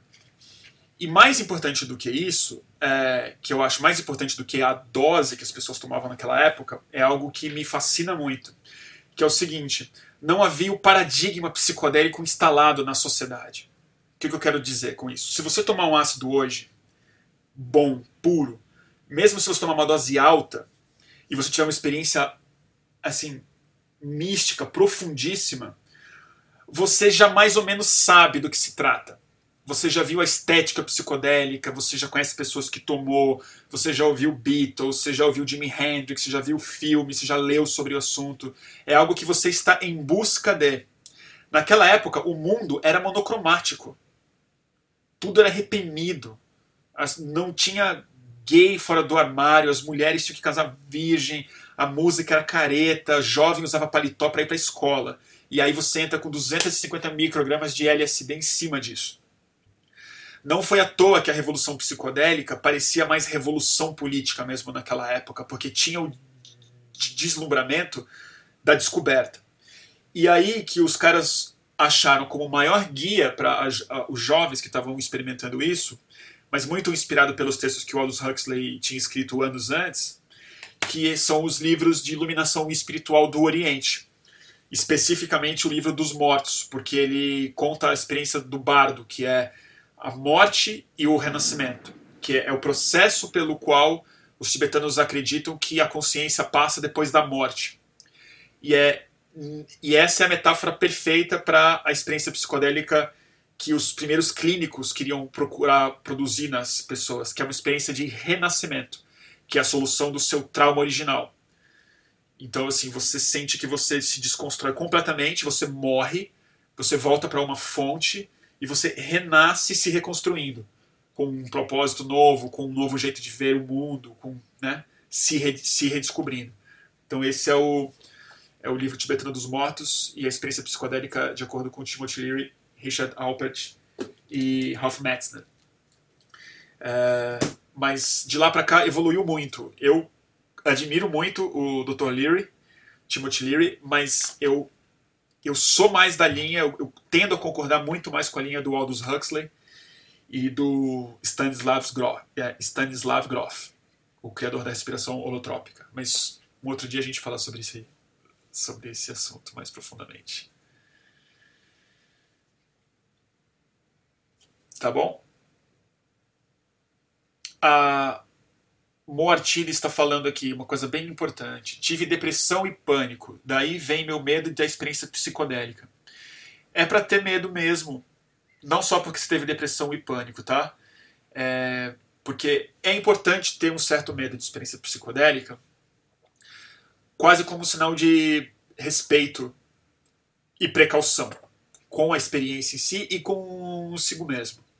É, eu não vou recomendar e nem desrecomendar nada nessas lives. Eu não posso faz, fazer isso. Não é responsável da minha parte porque eu não conheço o seu caso. Eu sei que existem psiquiatras que entendem desse assunto e se você tiver curiosidade, você deveria buscá-los. Porque para algumas pessoas pode ser muito bom é, tomar psicodélico para resolver depressão e para outras pessoas pode ser muito ruim. Pânico, essas coisas, pode ser mais arriscado. Então, o mais importante é você ter muita lucidez sobre o seu problema. E mais importante do que isso, se você tiver interesse em tomar, é saber qual o seu propósito nisso? E saber que você pode passar por uma experiência muito difícil, mas que nem por isso essa experiência de difícil ela vai ser ruim, porque ela, mesmo experiências ruins, elas podem te ensinar muitas coisas importantes. Então, o mais importante é você não esperar uma experiência fantástica, mas você esperar uma experiência importante. E em geral isso ajuda muito. Mas assim, o que eu recomendo é que você leia bastante sobre o assunto. Tem livros do exterior que estão saindo sobre esse assunto muito interessantes e é, consulta um psiquiatra que entenda desse assunto. Tem alguns que é, fazem essa pesquisa no Brasil. É. E, mas eu acho que você tem que é, se conhecer muito. O Toffoli, o, o Luiz Fernando Toffoli, que é meu amigo, é, essa turma sabe. Mas assim, ninguém vai te receitar. Não pode receitar. É proibido e seria irresponsável fazer isso pela internet ou pelo e-mail. Mas eu acho que a sua resposta individual vai ser a mais sábia em relação a isso. Se você for experimentar alguma coisa, eu recomendo que seja com alguém que você conheça muito bem, de confiança. É, tem que garantir que é uma qualidade boa de qualquer coisa que você vai tomar e tal. Mas, nova, novamente, eu estou dizendo isso, não estou recomendando. Eu estou é, dizendo por onde que eu acho que os caminhos estão mais seguros, se você tivesse interesse. Bruno, já leu Minha Criança Problema, do Albert Hoffman? Já. Cara, eu vou ter que ostentar também. Eu tenho o. Eu tenho o livro do Albert Hoffman autografado por ele. Tenho mesmo. É, que é o livro que o inventor do LSD escreveu sobre o seu, a sua criação. É, gente, isso para mim é um assunto muito sério. Então, assim, é, foi a coisa que eu mais estudei na minha vida foi, foi psicodélico. Então, é, pa, boa parte da minha biblioteca é, é sobre isso. Tem uma boa coleção. É isso. É... que mais, gente?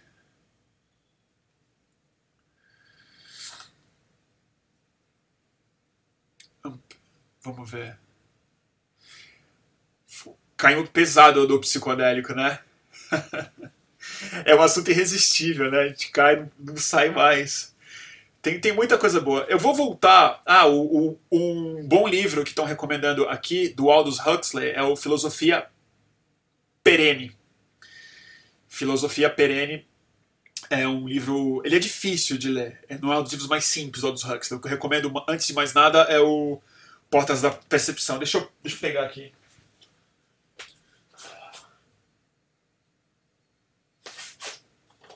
É, esse aqui é o Portas da Percepção. Vou ter que ostentar de novo. E Filosofia Perene. Esses livros, para mim, eles são muito mais interessantes do que os do Timothy Leary. Eles são mais lúcidos. De novo, primeira edição do Portas da Percepção. Esse aqui é... Esse aqui é a primeira edição mesmo, gente custava 2 dólares na época. É, e o Filosofia Perene, do Aldous Huxley. O Portas, ele é o básico do básico do básico da experiência psicodélica. Ainda hoje eu acho que é o livro mais importante que foi escrito sobre o assunto. Pela clareza, pela simplicidade, pela profundidade que ele consegue chegar ao mesmo tempo. É rápido de se ler. A edição brasileira é especialmente boa porque ela inclui o ensaio sobre LSD que ele fez depois, porque o Portas da Percepção é sobre mescalina. Mas a essência está tá tudo lá. E o, e o Céu e o Inferno ele já fala sobre LSD.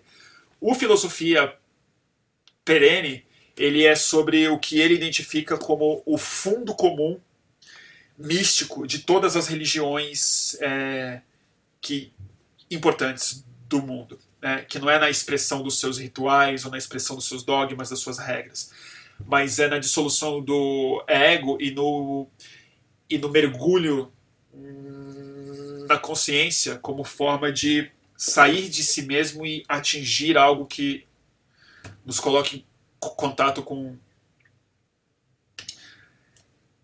o luminoso, né? que em geral está dentro de, de de nós e o ego não, não ajuda a, a ver. Esse livro também é muito maravilhoso, tem em português, chama A Filosofia Perene.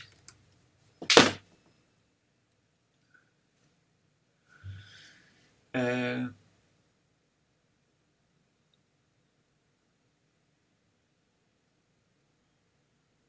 é isso aí, gente. Ah, a minha mãe está aqui falando, falando que eu lia muito livro. É, eu, li, eu, eu lia livro. Eu, eu acho que eu lia mais livro quando era, quando era pequeno do que hoje, porque hoje em dia tem internet para distrair. É isso, gente. Eu acho que eu vou encerrar daqui a pouco, tá bom? É... O que mais vocês querem conversar? E tem as nossas dicas, né? A gente precisa dar as nossas dicas. É, eu vou, de novo, é, nossa, pessoal, vocês estão falando muito de psicodélico já, que ótimo. Ah, e o W Rocha tá falando, quero comprar uma aquarela sua, mano. Cara, tem uma turma que me pediu para comprar aquarela, mas eu tô pintando pouco, eu tô sem tempo de pintar. E já eu demoro. Então, esse mês eu acho que eu só vou pintar aquarela que eu vou sortear entre as pessoas que apoiaram. Se eu conseguir me organizar melhor, depois do site estar tá pronto, entrar numa agenda mais, mais livre de tempo eu pinta mais, eu até ponho umas à venda. Mas eu é hobby para mim, eu pinto, aí eu pinto, eu quero ficar para mim, sei lá. Mas obrigado porque você quer comprar uma. Eu agradeço muito e eu vou fazer o possível para fazer uma e, e, se você quiser, você compra. W Rocha. Obrigado pelo interesse mesmo. É...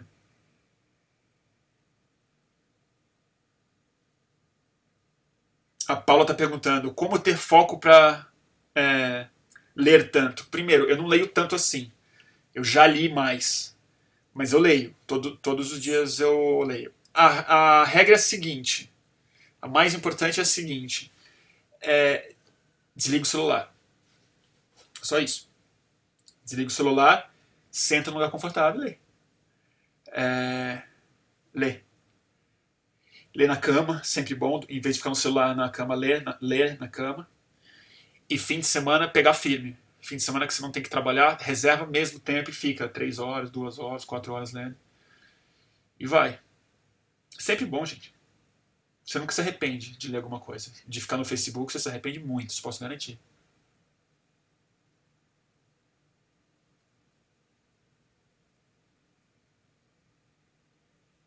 É... que mais?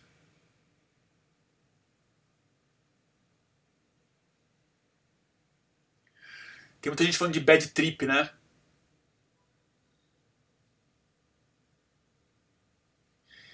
Um dia a gente pode falar sobre bad trip. Bastante. É... Cara, eu vou falar de bad trip rapidamente, porque o Iago falou um negócio que me fez pensar aqui. Eu tenho uma definição bem específica de bad trip, do que bad trip é. Eu não acho que bad trip é experiência sofrida. Eu acho que sofrimento é, pode ser uma parte muito importante de experiências psicodélicas. Quando você vê coisas feias, quando você é, descobre coisas horríveis, se se dá conta de coisas tenebrosas e tal. A minha definição de bad trip, que eu falo, essa você não quer ter, não é a sofrida. É a experiência onde você reage fisicamente a algo que está acontecendo só na sua cabeça. Então tem gente, na minha opinião, que tem uma bad trip e que não está sofrendo. A pessoa se deslumbrou muito, uhul, ela teve uma iluminação espiritual e aí ela sai correndo no meio do mato. Ela se atira no meio do mato e sai correndo. Eu considero isso uma bad trip. Se você perdeu o critério de separação da realidade para sua vida interior, ou seja, se o seu medo ou a sua euforia virar uma ação física descontrolada, isso para mim é uma bad trip. Porque sofrer quieto é um processo pedagógico é um processo pedagógico, desde que não seja traumático, desde que não seja que não desencadeie algo mais sério. Aí sim, de fato, é uma bad trip. Mas eu acho que tem gente que às vezes está muito feliz tendo uma tendo uma tendo uma bad trip. Então, para mim, assim, eu considero que eu nunca tive uma bad trip de verdade, porque eu nunca saí correndo, mesmo de felicidade. Eu nunca escalei um morro, achei que eu podia subir numa árvore para encontrar um passarinho muito menos sair correndo de medo do, do diabo.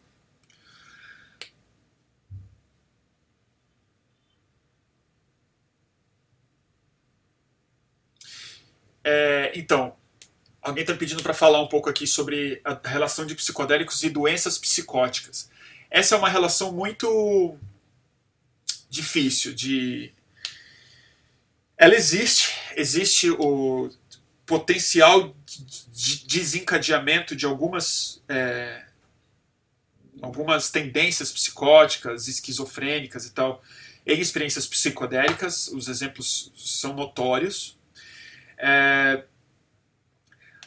mas também existe muito mito em cima disso.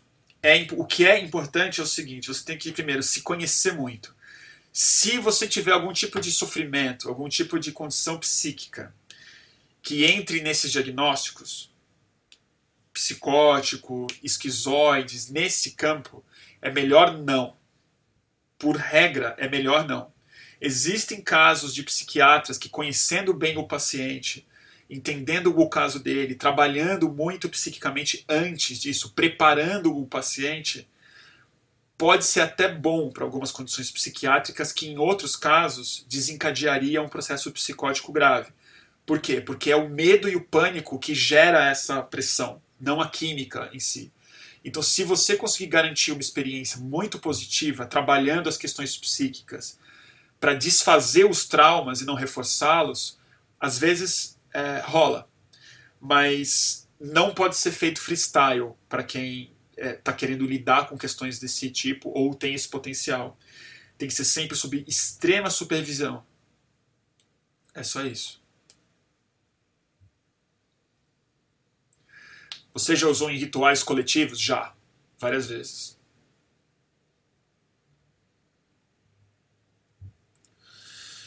O Martin falando, Bruno, raramente escuto você falar da ayahuasca. Qual a sua relação com ela? Não acha que ela pode ter um componente de autoanálise mais profunda do que o LSD? O Martin pergunta. Cara, eu, te, eu tive uma relação muito boa, muito maravilhosa com a ayahuasca. Eu nunca me tornei um ayahuasqueiro. Eu nunca entrei para para os grupos, para Daime, União do Vegetal, e quase todas as vezes que eu tomei foi no contexto xamânico. Eu tomei o é Daime em algumas oportunidades, sempre muito interessantes, muito boas, com um grupo muito bom. Mas em geral eu tomei mais uma ayahuasca na tradição sul-americana, do Peru, dos Andes, né? Mesmo no Brasil, mas foi nessa tradição. A ayahuasca um pouco mais forte, grupo pequeno, deita e, e, e faz os cantos é, andinos, mais do que os brasileiros. Eu tive uma, foi a minha grande iniciação psicodélica. Ela foi de profunda é, eu não digo autoanálise no meu caso, foi muito foi muito de humildade espiritual, assim, foi muito de me jogar num lugar que eu falei, nossa, eu não sou nada e a natureza tá assim dizendo para é, mim o, o, o, quão insignificante a minha ilusão da percepção é, assim, a minha ideia de realidade é.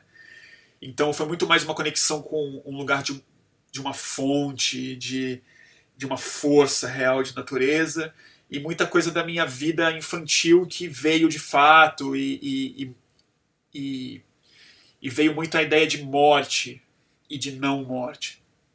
O LSD, para mim, no meu caso, mas é muito pessoal. Tem gente que tem mais isso com cogumelo, tem gente que tem mais isso com meditação, tem gente que tem mais isso sem, sem as drogas, com psicanálise e tal.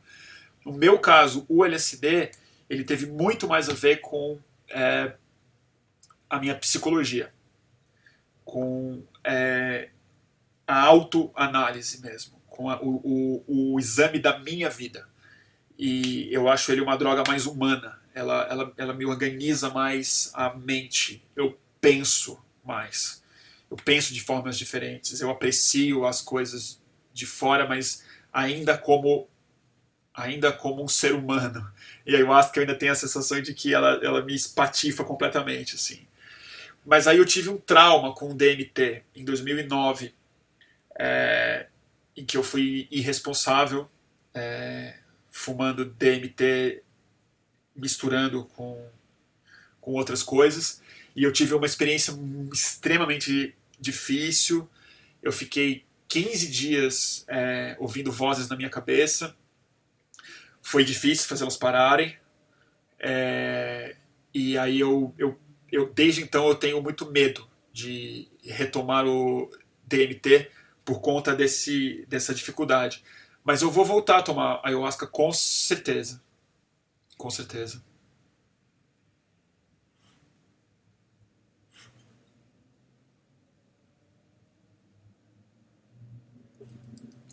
Tá bom? Gente, fazer o seguinte. É, é o DMT cristal que eu tô falando, exatamente. O, o Ivan tá perguntando. Eu tava, eu tava, eu tava, enfim, não vou contar a situação exata que eu tava, porque é, muito. Bruno, você conhece o Paul Stamets? Conheço ele pessoalmente. É, eu sei, cara. Eu, eu, eu tenho, bom, eu, eu, eu conheço o Paul Stamets, a gente passou dois dias juntos. Ele me contou, quando eu fui entrevistar ele, estava muito gago. E foi antes desse, dele ter contado essa experiência. E aí eu, eu fui entrevistar ele, eu estava muito nervoso, eu gaguejei muito. Aí quando eu falei que eu era gago, ele abriu um sorrisão assim, me contou essa história, a gente ficou super amigo.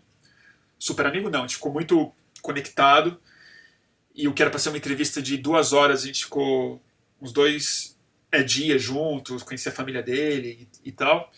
E, e, sim, eu já experimentei cogumelo mágico para tentar curar a gagueira, é, sob recomendação do Paul Stamets, mas eu nunca tive coragem de usar a superdose. Ele fala assim, para resolver, ele fala você precisa comer muito, precisa comer uma superdose de cogumelo mágico. E eu sou um pouco receoso, apesar de gostar muito de cogumelo, é, toda vez que eu chego numa dose mais alta de cogumelo, que eu vou derretendo mesmo, me dá, me dá muito, me dá ansiedade, me dá medo.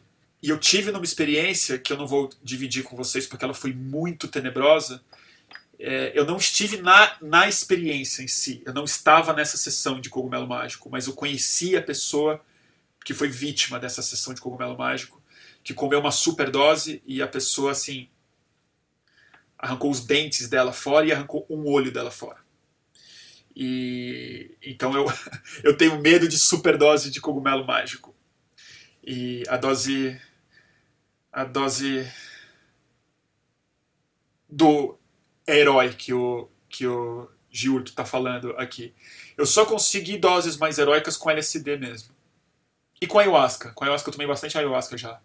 Mas é, com cogumelo mágico eu só vou na, na dose psicodélica, mas não nas.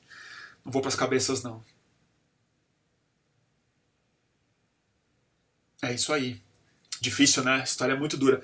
Eu não vou contar ela inteira porque ela é só difícil. Ela é só, ter... só terrível. E. É, bem difícil. Bem difícil. Então é isso, gente. É bom, é bom saber. Não, eu já meio contei o mais importante. Mas os caras, os caras eles foram. Era uma turma que foi comer esse cogumelo mágico. Não foi aqui no Brasil, nos Estados Unidos. Gente muito especializada em cogumelo, gente que cultivava o cogumelo mágico. E resolveram fazer uma dose do herói. A dose que sai completamente da casinha. E o cogumelo, diferente do LSD, o LSD, se você dobra a dose do LSD, o efeito mais ou menos dobra, falando de maneira bem tosca. O cogumelo não. Se você passa de um ponto, que não é exatamente o dobro, mas se você, em vez de é, 5 gramas, comer 8 gramas, não é um pouco a mais. É quatro vezes mais forte o efeito, grossamente falando. Então, se você dobra a sua dose de cogumelo mágico, não é que o efeito multiplica por é dois. Ele passa de um lugar que você pode entrar em, em campos de alucinação real, de perda de controle, não sei o quê. A não ser que você seja muito experiente ou é, tenha muita babá em, em torno de você. Exponencialmente, exatamente, alguém falou aqui, o S. Gutas.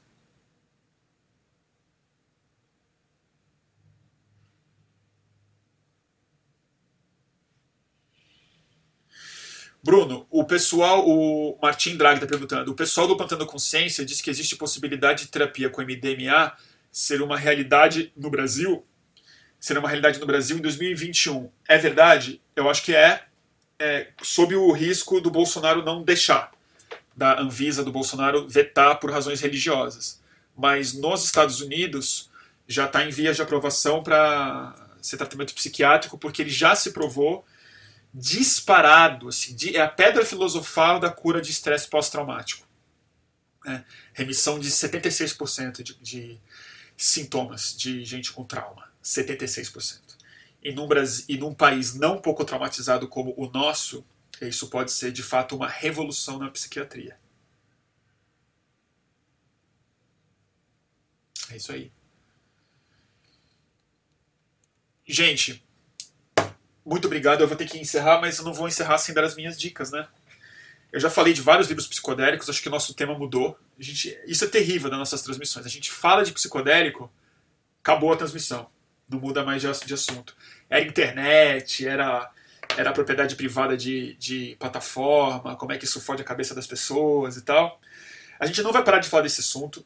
É, eu não sou a melhor pessoa do mundo para falar sobre cultura digital, não mesmo.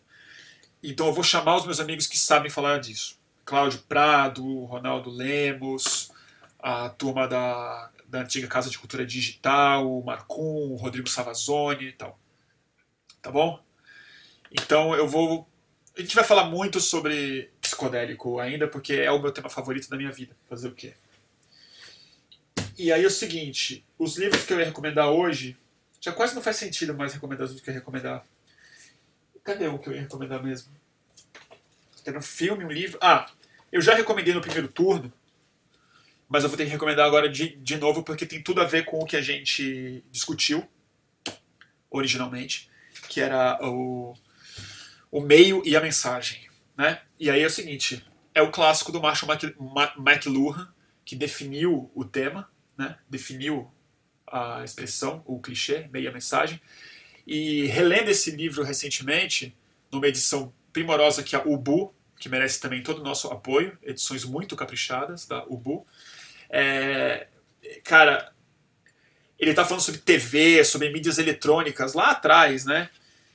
A internet pegou isso e meteu um esteroide. Então, assim, mais pertinente do que nunca, a filosofia real sobre como a mídia e como a, a digitalização, a multiplicação e a pulverização de mídias eletrônicas, que na época era o vídeo, o cinema, o rádio e tal, é, provocam mudanças profundas na subjetividade humana e nos obriga a repensar nossa posição no mundo e na política. O meio e a é a mensagem. Marshall Mac McLuhan, Quentin Fiore é o diretor de arte que fez o projeto gráfico desse livro maravilhoso, editora Ubu.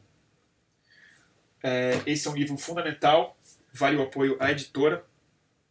Outro livro, outro livro não, que eu já dei livro demais hoje, eu vou guardar esse para o próximo.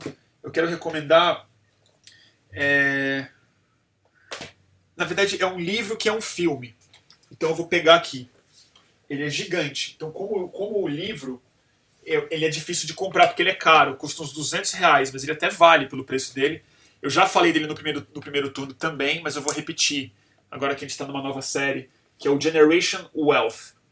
Generation Wealth é um tratado fotográfico maravilhoso, na minha opinião, lapidar para o futuro da humanidade. Acho que esse livro é tão importante quanto os americanos do Robert Frank, como esses livros de fotografia que definiram uma, uma época.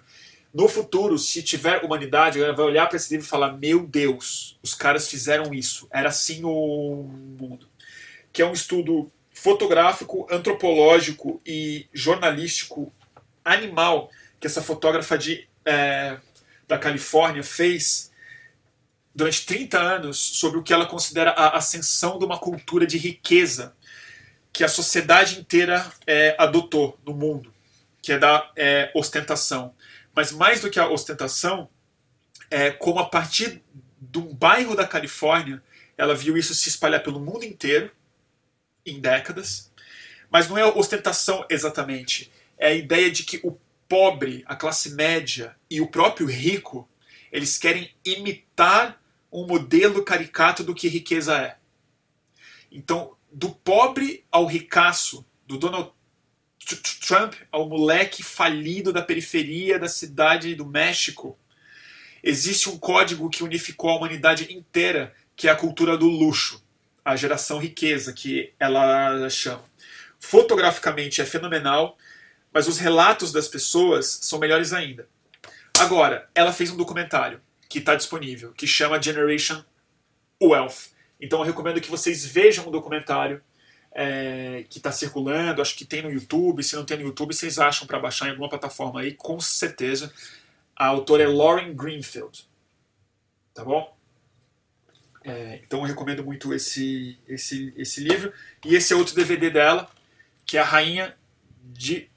A Queen of Versailles, Rainha de Versalhes, que é sobre essa. Também é sobre. É uma das personagens principais desse livro daqui, que é uma ricaça da Flórida e, e, e que representa muito a ascensão, queda e a reascensão de uma elite econômica é, muito caricata, muito peculiar, muito deprimente, mas muito interessante nos Estados Unidos. O documentário é muito bom. Vou deixar nos destaques do meu Instagram, arroba torturra, para quem, quem não me segue no, e está vendo pelo YouTube. Então essas dicas amanhã estarão disponíveis no meu stories do Instagram e pretendo organizá-las também no post deste vídeo do site do Fluxo. Tá bom? E Generation Wealth. É isso, gente. De novo, fazendo o meu pequeno jabá quem gosta do que a gente, do que eu produzo, do que, do que a gente faz, é, eu hoje estou empregado graças ao apoio de vocês. A gente está próximo de bater a próxima meta no nosso site, é, que é catarse.me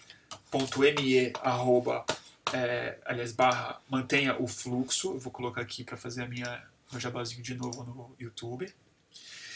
E quem puder colaborar, eu agradeço demais. É, é, assim que a gente vai aumentar a produção, é assim que a gente vai organizar melhor o conteúdo, botar em podcast, é, indexar tudo muito, muito bonitinho e ter mais tempo. Não precisar frilar tanto não precisar me preocupar demais e contratar pessoas para ajudar esse trabalho aqui também, que é super importante, porque, porque sozinho é, também não vai dar conta. Tá bom?